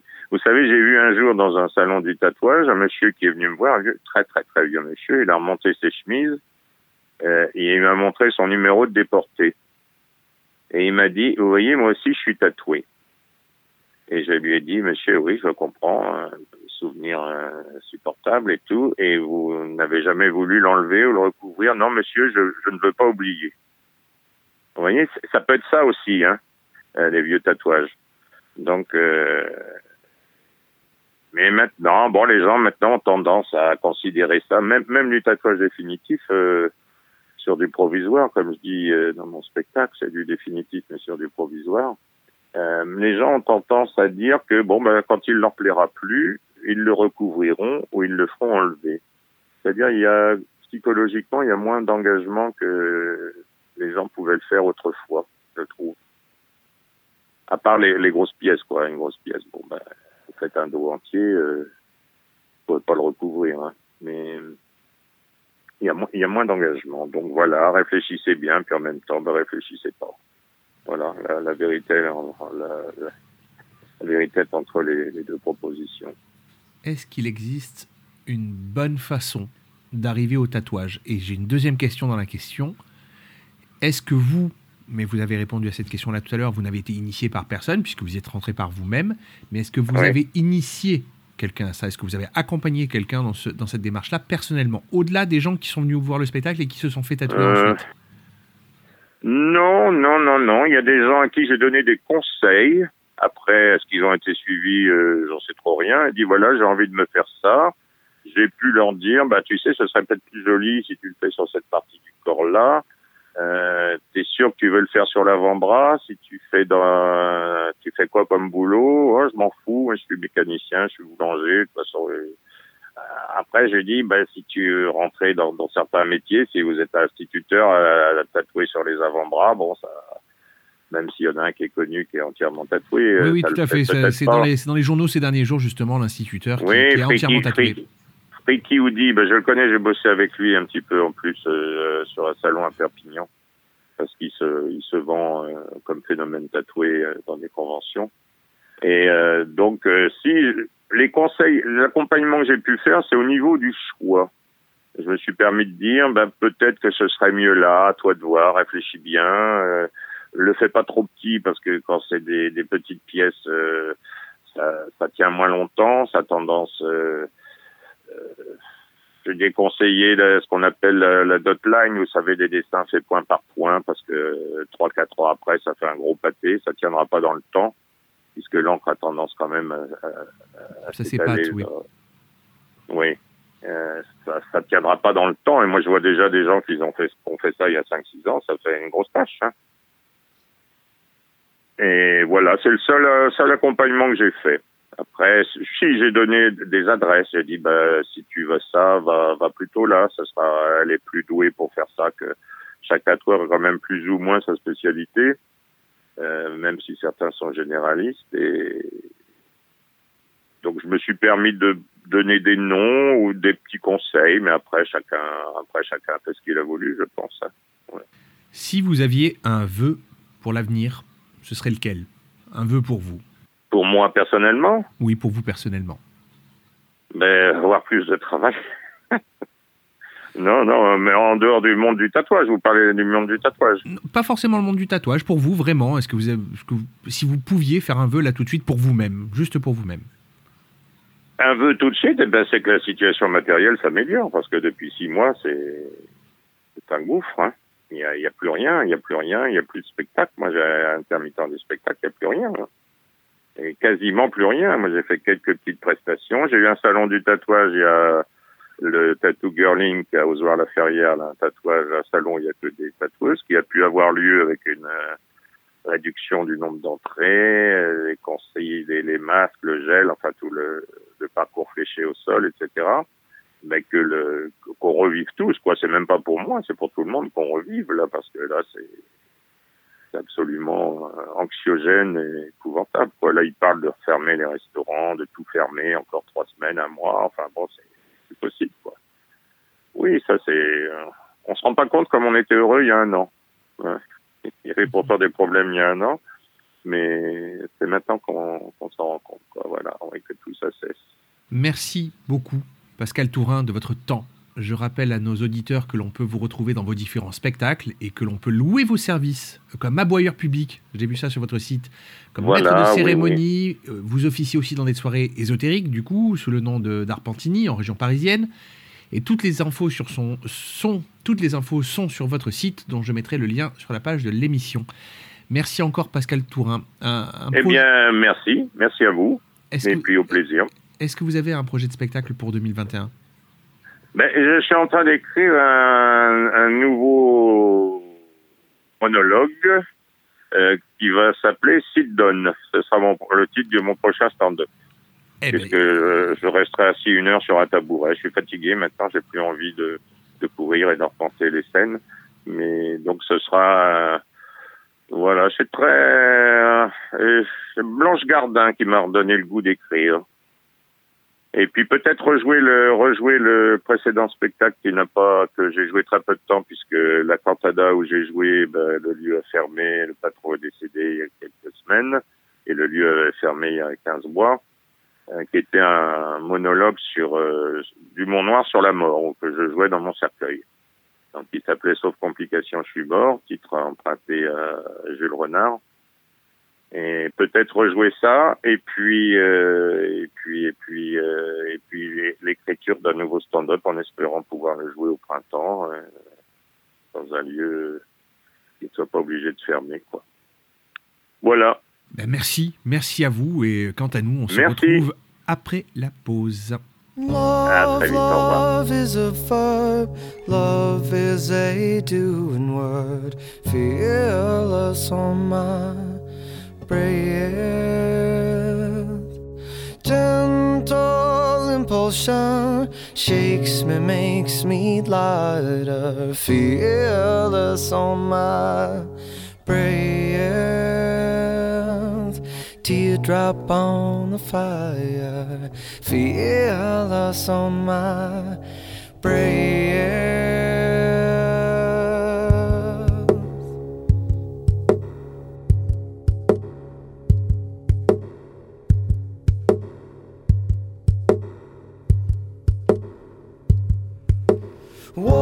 Water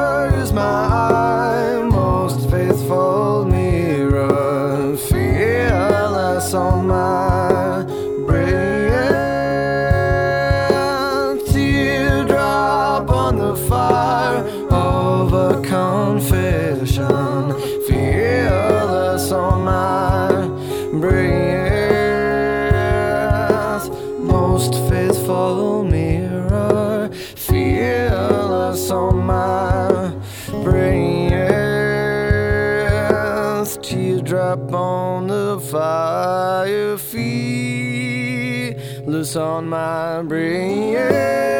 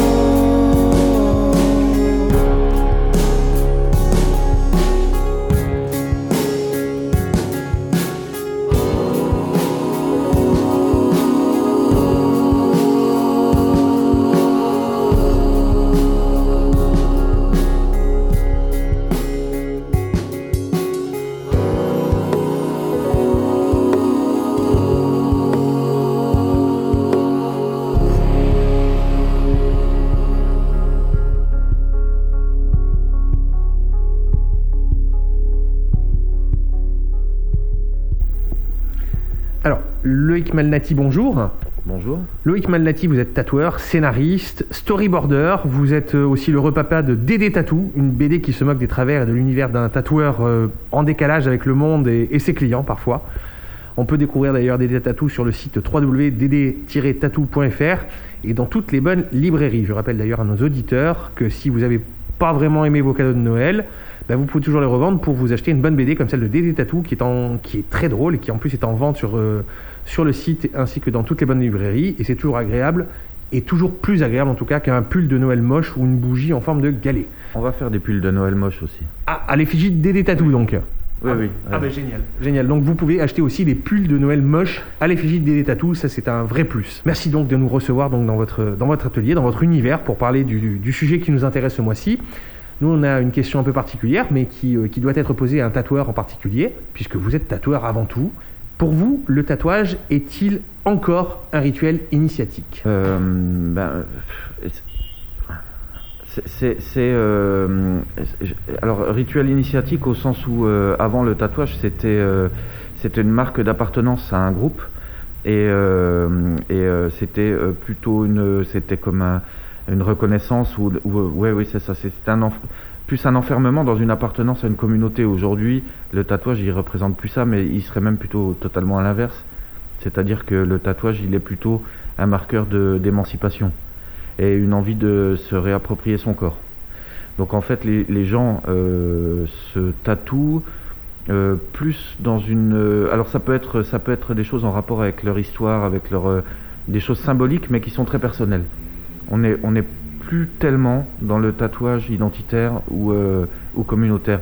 Donc euh, est-ce que c'est une initiation? Oui, mais alors une initiation euh, individualiste, entre guillemets, au bon sens du terme. Moi, j'aime bien le mot individualisme, c'est quelque chose que je trouve très, très bien.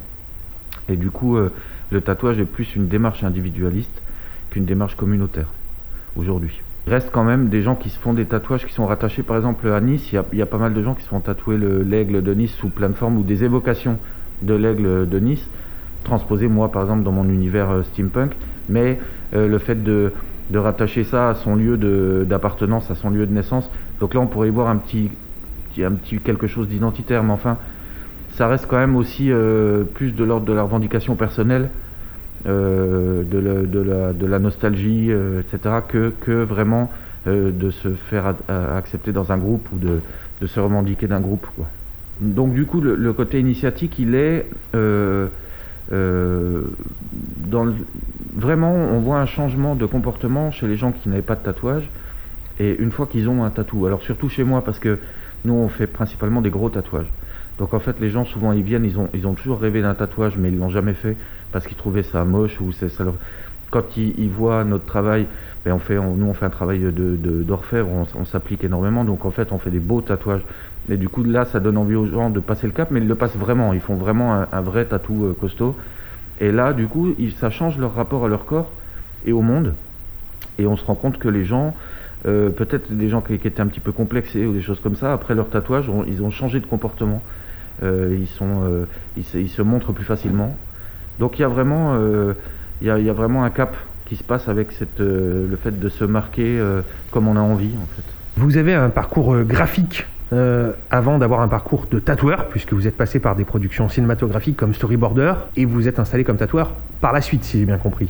Vous avez un regard de tatoueur désormais sur le tatouage et son univers, ou plus un regard d'artiste dessinateur, euh, voire de scénariste dans votre, dans votre manière d'aborder votre art? Je je pense pas que je sois ni tatoueur ni en fait je suis un artiste plasticien et en fait pour moi le le, le, le tatouage est un support comme un autre. L'écriture est un support comme un autre en fait finalement puisqu'avec l'écriture on fait des images mais qui sont plus conceptuelles mais on, travaille sur des images et on travaille surtout sur l'émotion. Et moi en fait c'est ça mon, outil premier c'est l'émotion.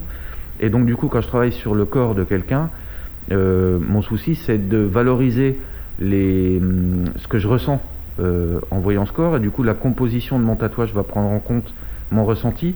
Il y a l'anatomie et il y a aussi la sensibilité de la personne qui fait qu'on va souligner plus telle ou telle euh, part de l'anatomie. Donc ça c'est le côté euh, on va dire graphiste euh, mais, mais aussi couture. Il y a un côté couture dans, le tatouage. Mais après dans le travail lui-même il y a un petit côté aussi éclatant. Le, tatouage, il faut qu'il soit, soit exceptionnel. Donc il y a un, travail de, là, de, de technique qui doit être frappant. Voilà.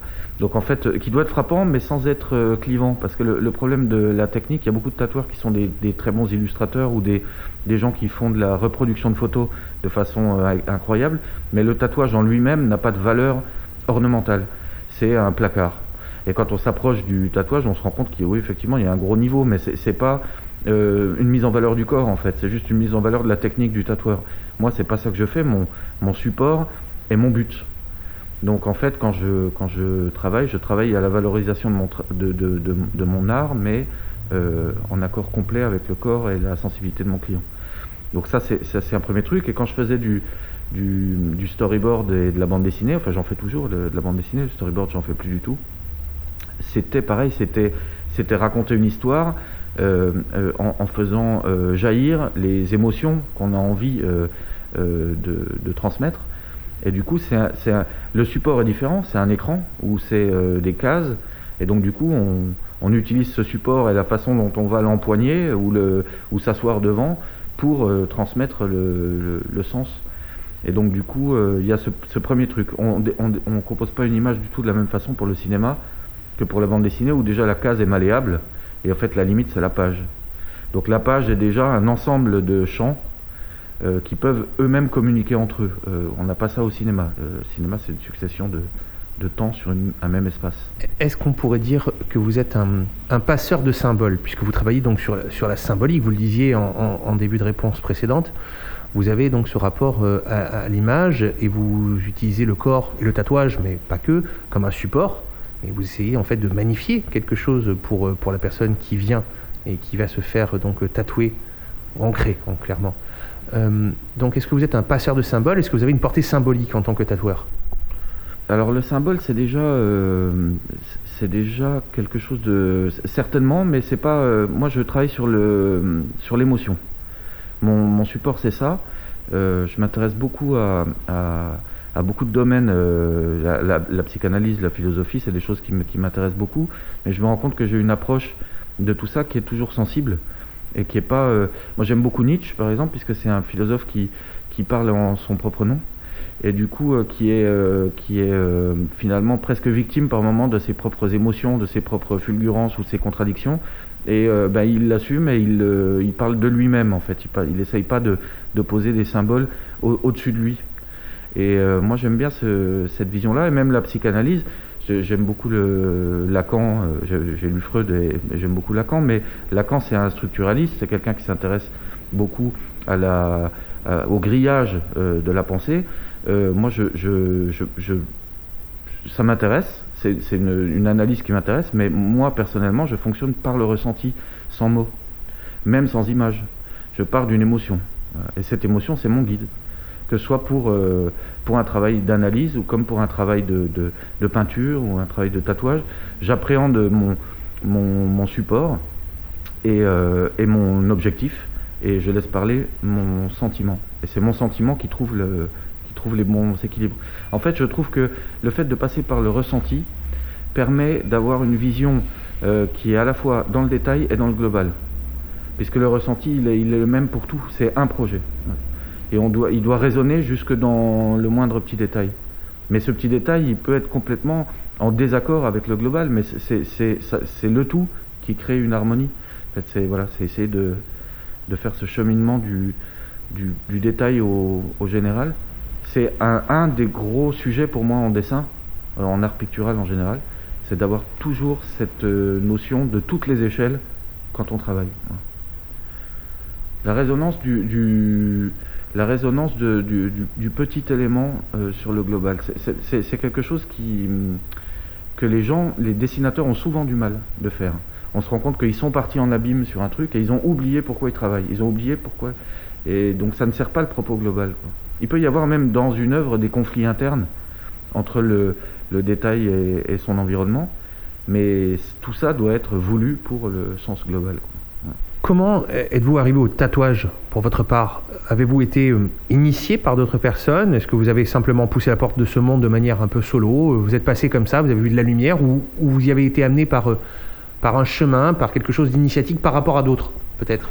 Alors moi c'est particulier parce que je n'avais pas particulièrement d'affection pour le tatouage, j'en, portais pas, j'en avais pas. Et, et tout ce que je voyais en tatouage était de mauvaise qualité, je trouvais au niveau euh, graphique. Même les choses qui émouvaient les gens, parce que moi j'avais ma vision de dessinateur, je trouvais que c'était de, mauvaise qualité graphique. Et euh, j'ai eu beaucoup de copains, j'étais très ami avec Coyote, le dessinateur de bande dessinée, qui lui était un fou de tatouage et tout ça, qui était proche de Tintin. Et lui, euh, il, me montrait tout le temps des tatoueurs en disant Regarde, lui, c'est super fort ce qu'il fait. Et moi, je regardais ça comme des images et non pas comme des tatouages. Je trouvais ça très mauvais. Et donc, du coup, entre nous, c'était un peu un sujet de brouille où moi, je me moquais des tatoueurs et tout ça. Et puis un jour, euh, la bande dessinée était devenue un métier un petit peu. Ça, c'était euh, euh, en 2010, mais depuis les années 2000, ça avait commencé un peu à décliner. Et c'était devenu un métier vachement, euh, euh, comment on peut dire, commercial, où on est, on est soumis à la, la demande un petit peu du marché, de l'éditeur. Il y a énormément d'intermédiaires entre l'auteur et son public. Donc en fait, euh, on devient un petit peu un producteur de pages, quoi. Et, et du coup, je commençais à me lasser de, de mon travail euh, dans la bande dessinée. Et ma femme euh, me disait que, que je devrais m'intéresser au tatouage parce qu'elle, elle était coiffeuse. On avait euh, deux salons de coiffure sur Nice. Et elle voyait beaucoup les gens. Moi, j'étais dans mon KGB à bosser, mais elle, elle voyait le- les vrais gens. Et elle me disait, tu sais, le tatouage, c'est un vrai phénomène de société. C'est en train de.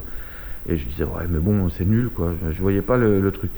Et puis, euh, un jour, euh, elle me dit, mais si tu faisais un tatouage, tu ferais quoi? Alors, je lui ai dit, moi, je ferais. Je me ferais un bras avec tous les personnages de mes, de mes albums euh, que j'ai fait, tout ça. Donc, elle, est allée, elle voulait m'offrir ça. Elle est allée voir plusieurs tatoueurs, des bons tatoueurs. euh, elle leur a montré euh, mon travail. Et ils ont refusé de me tatouer parce qu'ils lui ont dit que mon niveau était, était, élevé. Et que comme c'était moi en plus l'auteur, j'allais forcément être déçu de ce qu'ils allaient faire. Et c'était des tatoueurs qui facturaient en- au-dessus de 150 euros de l'heure. Et donc moi je, moi je gagnais très mal ma vie, mais je bossais comme un fou à faire mes bandes dessinées. Mais quand ma femme est revenue, quand ma femme est revenue, elle m'a dit, euh, elle, m'a dit euh, que, c'était quand même il fallait que je m'intéresse à ça parce que si même les tatoueurs euh, euh, pouvaient pas relever le gant. et donc du coup j'ai eu une occasion à quelqu'un que je connaissais qui arrêtait de tatouer, qui se débarrassait de son matériel. Et du coup j'ai récupéré le matériel et j'ai testé. Et en fait en testant euh, le tatouage, je me suis rendu compte que si, si, c'était possible en s'appliquant de, faire des choses bien. Il m'a semblé tout de suite que c'était faisable. Donc j'ai très vite euh, eu des gens qui m'ont demandé des tatouages par connaissance. Et puis, euh, et puis voilà, et, en fait tous les week-ends j'étais rempli de gens qui voulaient des tatouages et ça a pris le dessus sur la bande dessinée. Est-ce que vous avez des gens qui se présentent euh, vierges de tout tatouage, donc peau vierge, littérale, et, et qui vous sont amenés par d'autres personnes, euh, comme une forme de transmission de la chose, quelqu'un qui vous dirait, ben, je t'amène quelqu'un qui lui n'a jamais eu de tatouage, mais je te l'amène à toi parce que je, je pense que c'est lui qui correspond à toi et toi qui correspond à lui. Ben, en fait, les gens déjà viennent chez moi beaucoup par le bouche à oreille. C'est puisqu'on n'a pas de boutique, on n'est pas. Voilà. Donc euh, en fait, c'est des gens qui me connaissent ou qui connaissent des gens euh, qui me connaissent. Et donc du coup, euh, oui, c'est en fait, c'est pas tant les gens. Il y, y en a qui conseillent euh, tout ça, mais en fait, c'est plutôt les gens qui se reconnaissent dans mon travail et qui viennent en- très souvent. euh, on me dit que les, gens ont passé le pas du tatouage parce qu'ils ont vu mon travail et que c'est ça qui leur a dit bon ben là, là, je me fais un tatouage. Donc en fait, ça parle à certaines personnes, pas à tout le monde. D'ailleurs, plus je me suis, au début que je tatouais, je faisais un petit peu de tout, puisque j'apprenais ce métier, et donc je prenais un petit peu tous les projets. Et puis très vite, je me suis spécialisé, j'ai vu ce qui me plaisait, ce qui me plaisait pas, etc. Et puis à un moment donné, j'avais une boutique au centre-ville de Nice, j'ai décidé de- d'arrêter de faire euh, un ensemble de tatouages grand public qui m'intéresse pas du tout, que tout le monde fait. Je fais pas de tatouage maori, je fais pas de d'écriture, je fais pas de signes de l'infini, les petites plumes qui se transforment en oiseaux, je fais pas tous ces trucs-là. Et du coup, j'ai commencé à refuser euh, tous ces tatouages. Et euh, il il y a beaucoup de gens qui l'ont très mal vécu parce qu'ils ont vécu un abandon. Tout d'un coup, je voulais plus les voir, alors pour qui je me prenais, etc. Mais moi, j'avais envie de, bosser autrement. Et donc, du coup, en me spécifiant comme ça, forcément, j'ai écarté euh, un public. Euh, j'ai moins de monde, mais j'ai plus de qualité. Enfin, j'ai des gens qui viennent pour moi et parce qu'ils adorent euh, ce que je fais. Pour vous, en quoi la pratique du tatouage moderne et européen euh, diffère littéralement de la pratique euh, ancestrale et tribale qu'on a pu, euh, qu'on a pu observer par le, dans le temps en fait Ben oui, parce que je pense que la, la pratique ancestrale, elle n'était pas esthétique. Elle était, elle était justement symbolique, codifiée, elle était culturelle, en fait. Bon, il y a toujours de la culture, dans le- l'esthétique n'est que culturelle, de toute façon. Mais on va dire que la culture esthétique, c'est un agglomérat euh, disparate de- de- d'ensemble de, de conventions euh, communautaires, hein. Voilà, dire comme ça. Et euh, le, le- le- au départ, par contre, le tatouage, c'était pas ça, c'était vraiment des codes. Avec, on le voit dans le tatouage maori, où vraiment euh, une forme symbolise telle chose, et euh, quand on veut euh, marquer euh, euh, une période de sa vie avec tel et tel symbole, c'est ceux-là et pas, pas d'autres. Donc tout le monde va utiliser les mêmes. Donc euh, c'est- c'est pas la même démarche. Aujourd'hui, même le tatouage maori, c'est plus du tatouage maori. Aujourd'hui, on fait, on fait de l'esthétique à partir des formes du tatouage maori, en essayant de retrouver quelque chose d'ornemental. On voit que les vieux tatouages n'étaient pas du tout ornementaux. Ils cassaient les lignes, on- ils respectaient pas forcément la, forme anatomique euh, parfaite. Euh, C'était pas, c'était pas le souci. Euh, voilà, donc là ça a changé parce que c'est vrai que maintenant le tatouage, alors moi je parle pour ma part, parce qu'effectivement ces petits tatous qu'on retrouve que tout le monde se fait, qui sont des tatouages qui appartiennent à aucune culture finalement, parce que c'est le signe de l'infini, ça sort. C'est des petits symboles poétiques un peu romantiques comme ça, euh, qui, qui donnent une espèce de forme d'originalité à la personne, mais en fait c'est pas original puisque tout le monde prend les mêmes, euh, les mêmes trucs, donc il se constitue une espèce, on va dire, de, de, de, de culture populaire euh, de consommation de tatouages qui, euh, qui elle est toujours la même. euh, les, signes de l'infini, les plumes qui se transforment en oiseaux. Faut comprendre.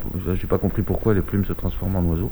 Voilà, ça, part au départ d'un tatouage que tout le monde faisait, qui était la fleur de pissenlit, où les, graines s'envolent et ces, graines deviennent des oiseaux. Donc là, c'est une, métaphore poétique qui déjà est pas très claire. À, comprend pas trop le truc, mais ça, ça, bon, ça me semblait déjà plus. Mais petit à petit, la fleur de pissenlit s'est transformée en plume elle-même. Là, je ne sais pas. Je, je- je- c'est un grand mystère. D'ailleurs, dans DD Tattoo, je me moque beaucoup de ces tatouages-là parce que c'est, c'est incompréhensible, mais c'est les tatouages les plus faits dans le monde entier, je crois. J'ai vu quelques planches des tatous passer sur votre Facebook. On peut retrouver d'ailleurs, je mettrai les liens de votre Facebook et euh, de votre site sur, le, sur la page de l'émission www.deltaradio.fr. Les, les auditeurs pourront retrouver comme d'habitude. Et j'avais vu effectivement que vous vous moquiez régulièrement de ce genre de petits tatouages-là. Ouais. Ouais, ouais, c'est rigolo. C'est, c'est vraiment le- l'absurdité euh, de la culture populaire euh, qui, est, qui est marrante, mais qui devient, euh, qui devient complètement absurde, où on se rend compte que tout le monde euh, a le même tatouage.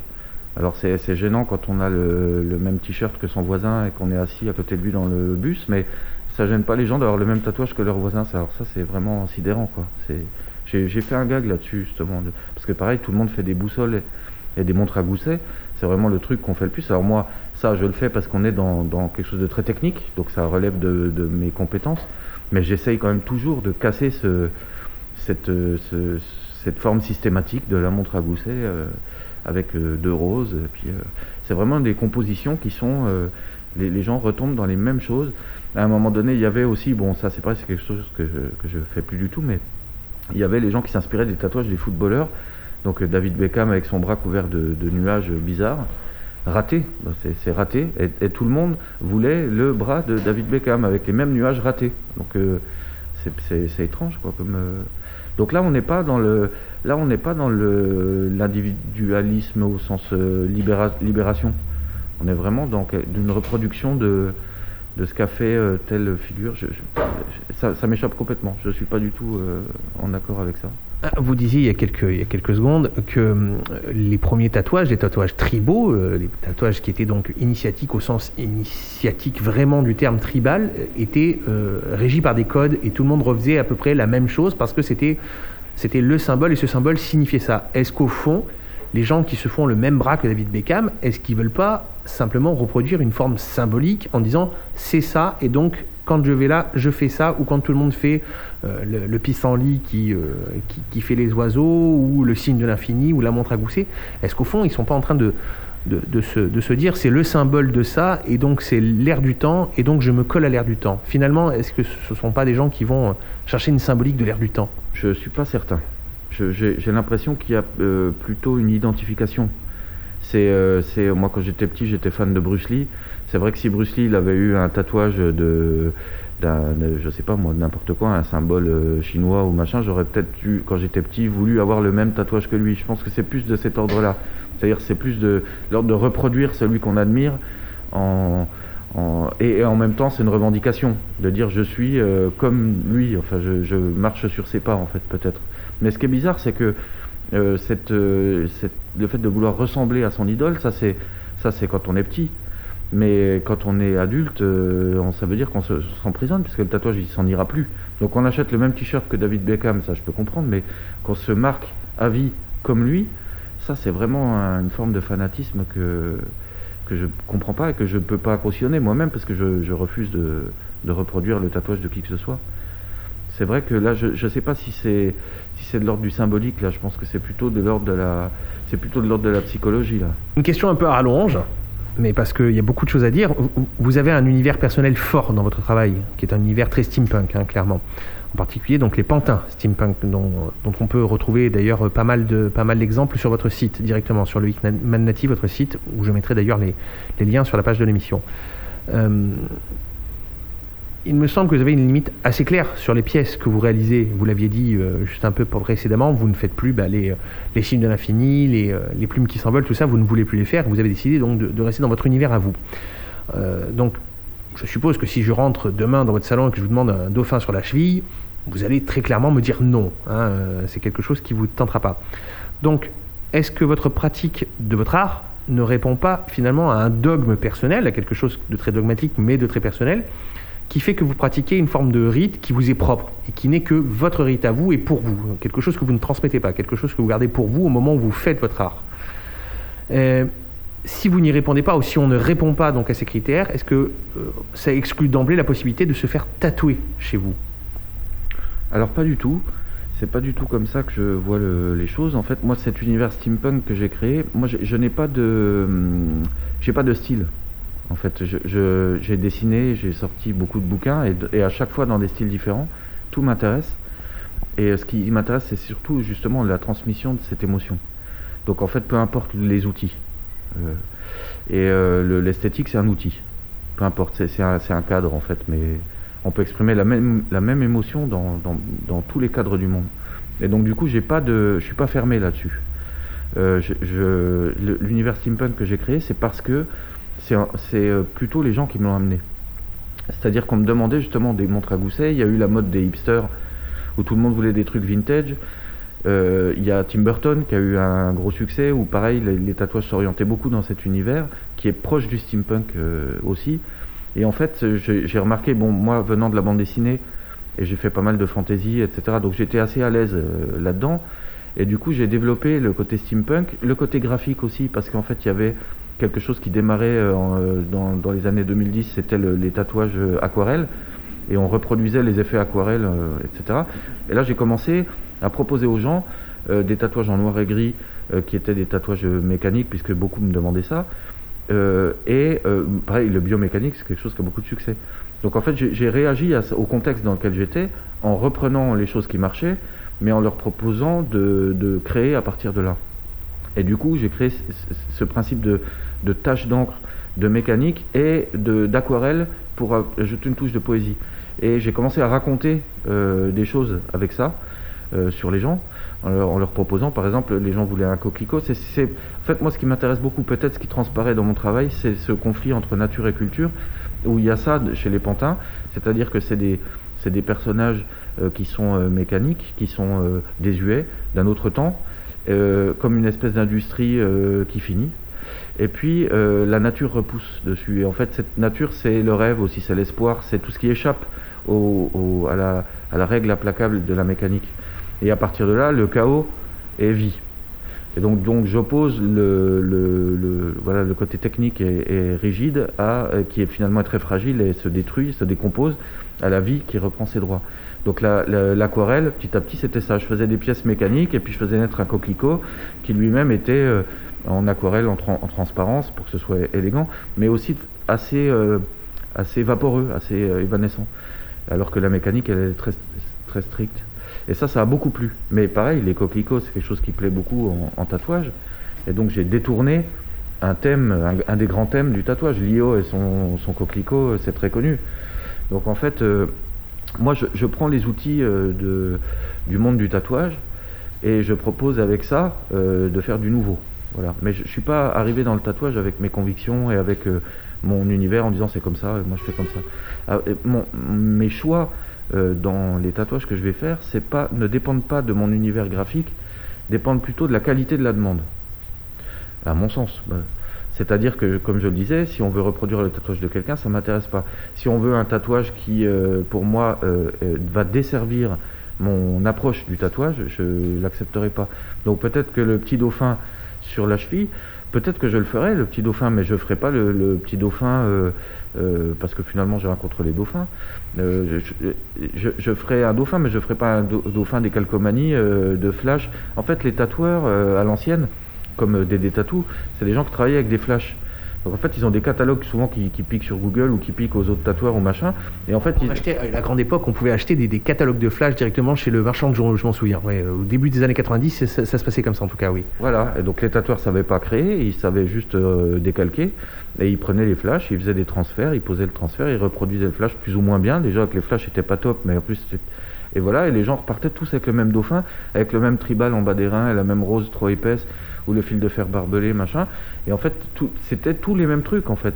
Et donc ça, moi, c'est sûr que je, je, je, c'est hors de question. Et à partir du moment où on est dans la création, forcément, on génère une cohérence, on, répond non plus à... On, on démissionne plus de son projet. En fait, là, on, on est plus dans une discussion où euh, on, va, on va créer quelque chose de cohérent ensemble, mais quelque chose de nouveau. Voilà, c'est plus ça qui m'intéresse. Vous avez l'habitude de, créer cet univers et des univers dont vous êtes le maître, hein, puisque je rappelle que vous avez commencé comme auteur de BD avec la série Anaïr aux éditions Delcourt, série Heroic Fantasy, et bien que vous ayez une contrainte scénaristique, puisque vous aviez travaillé avec Anne Ploy, qui était la scénariste de plusieurs des ouvrages sur lesquels vous avez travaillé, vous étiez tout de même un peu maître de votre travail final, au fond. Euh, en passant vers le tatouage, vous êtes-vous affranchi des dernières euh, scories de hiérarchie existante pour enfin devenir le maître suprême de vous-même? Est-ce que vous êtes le grand architecte de votre propre univers? Euh, Ben non, puisque on n'est pas, comme je l'ai dit euh, tout à l'heure, on est, en, réaction au monde dans lequel on vit, donc on n'est pas un architecte, on est un chef d'orchestre à la limite. Voilà. C'est-à-dire que mais ça, ça a toujours été le cas.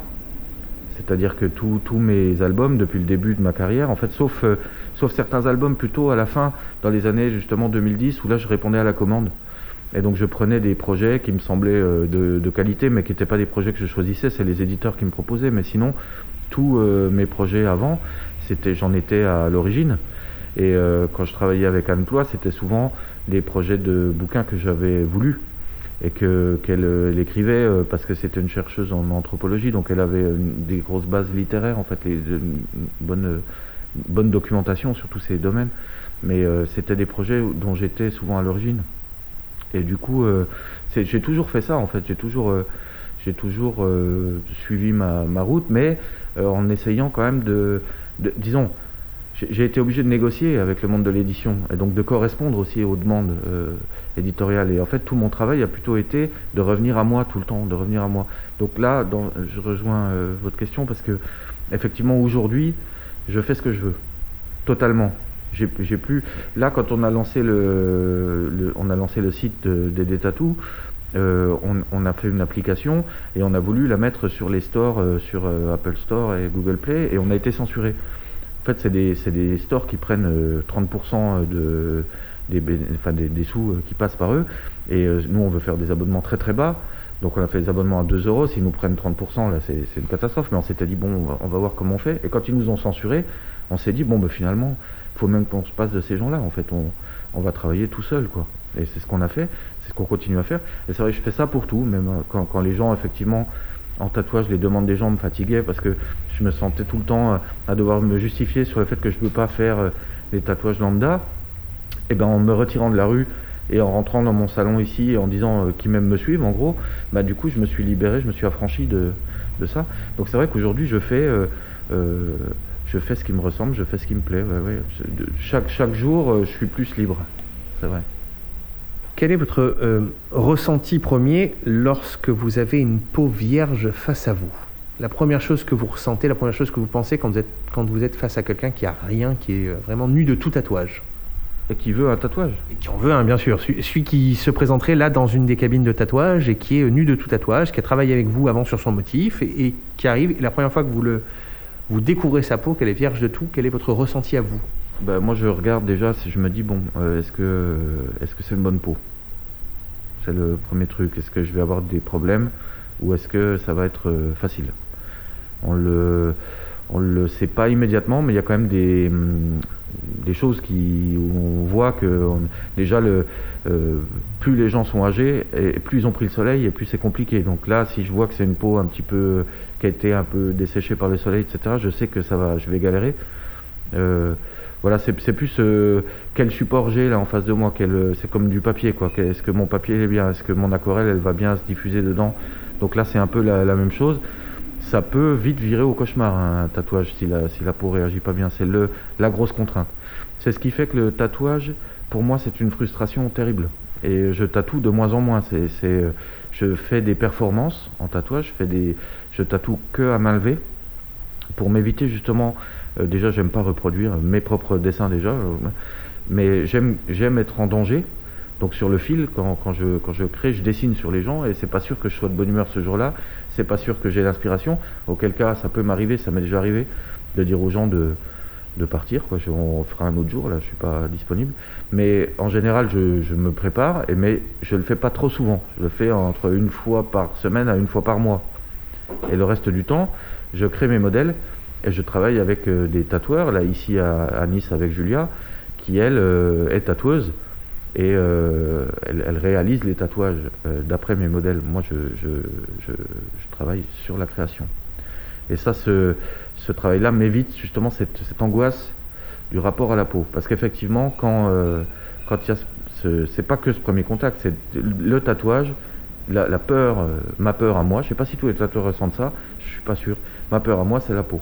C'est euh, bon la douleur. Le, est-ce que c'est est-ce que quelqu'un qui a qui saigne euh, beaucoup? Donc il a parce que même si nous on, fait des tatouages très légers, on pique pas du tout profond, contrairement aux, anciens tatoueurs qui faisaient des scarifications.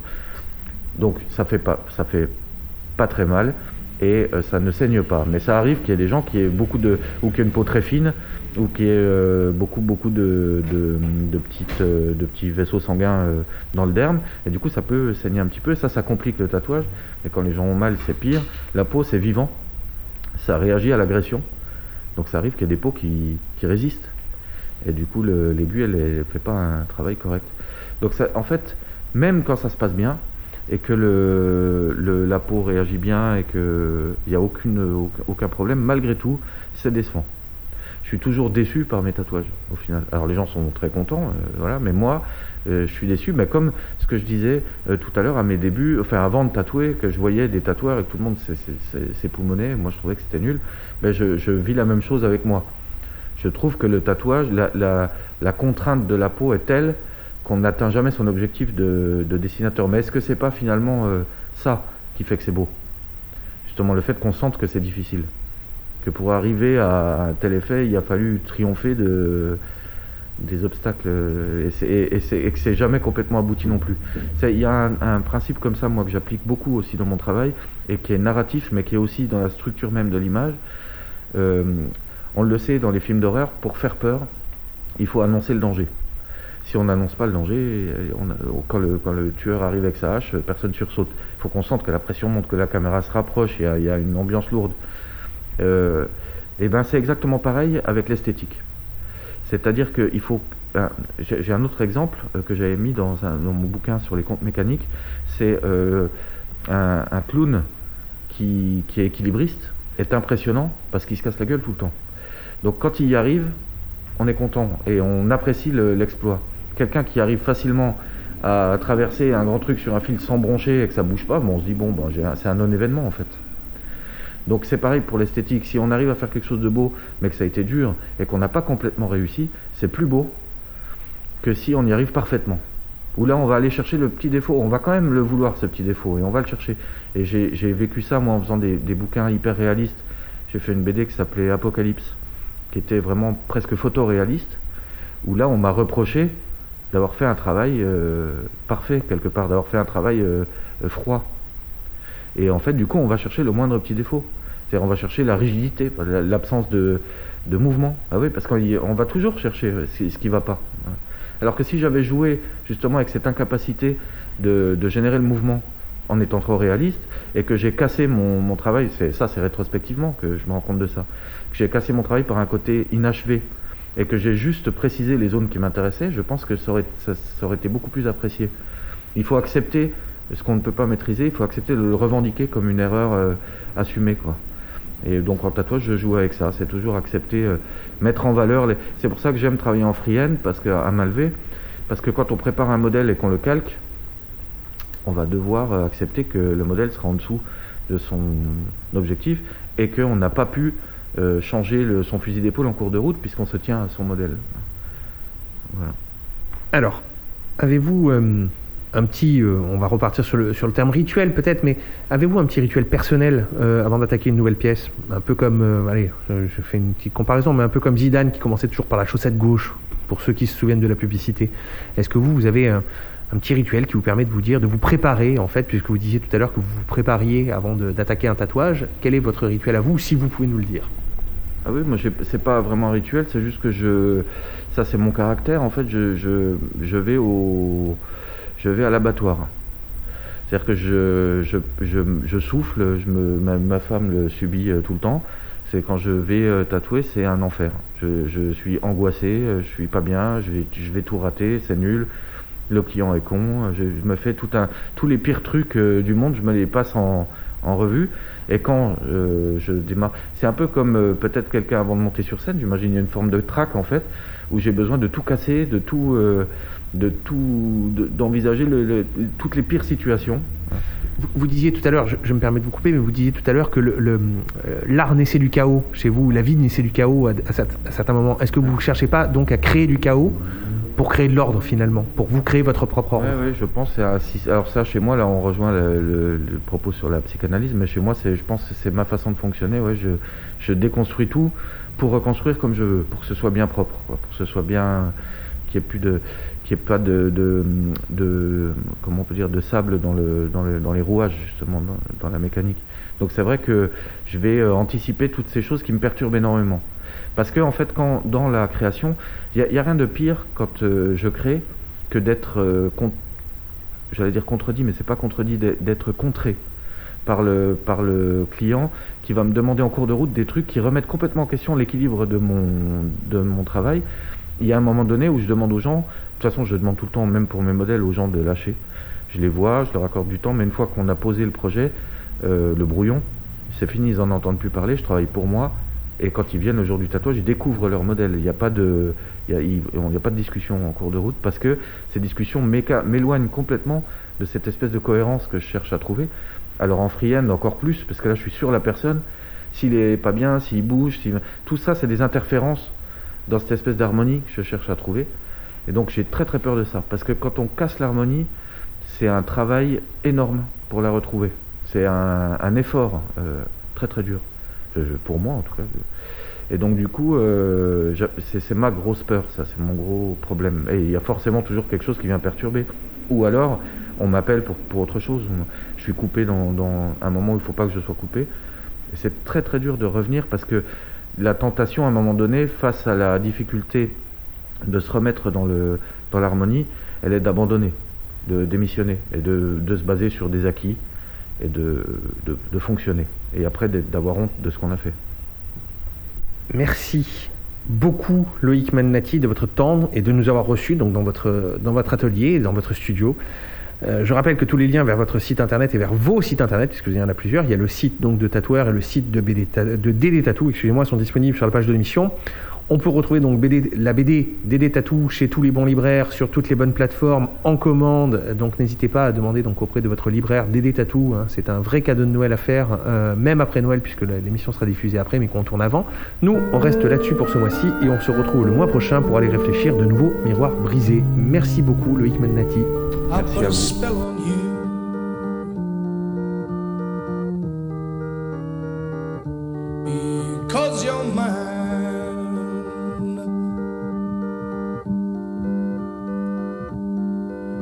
Better stop the things that you do.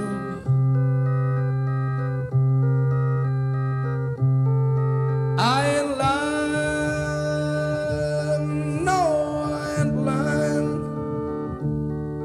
I just can't stand it, babe. Way you're always running around, I just can't stand it.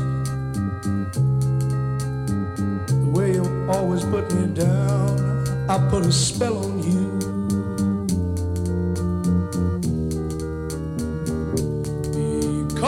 You're.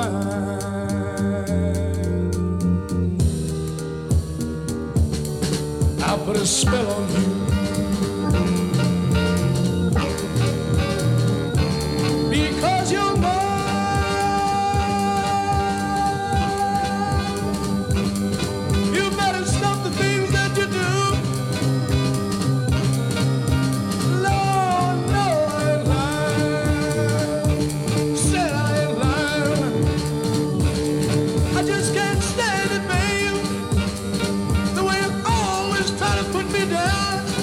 Just can't stand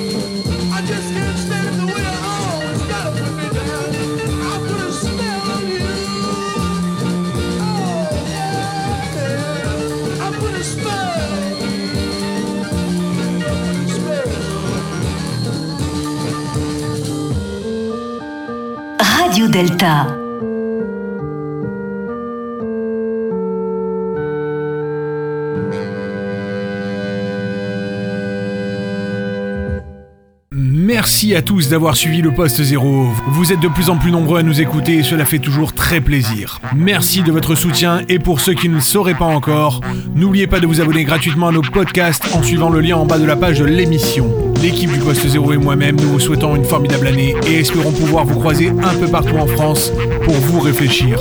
Bonne année à vous et n'oubliez pas que la lumière se transmet par réflexion.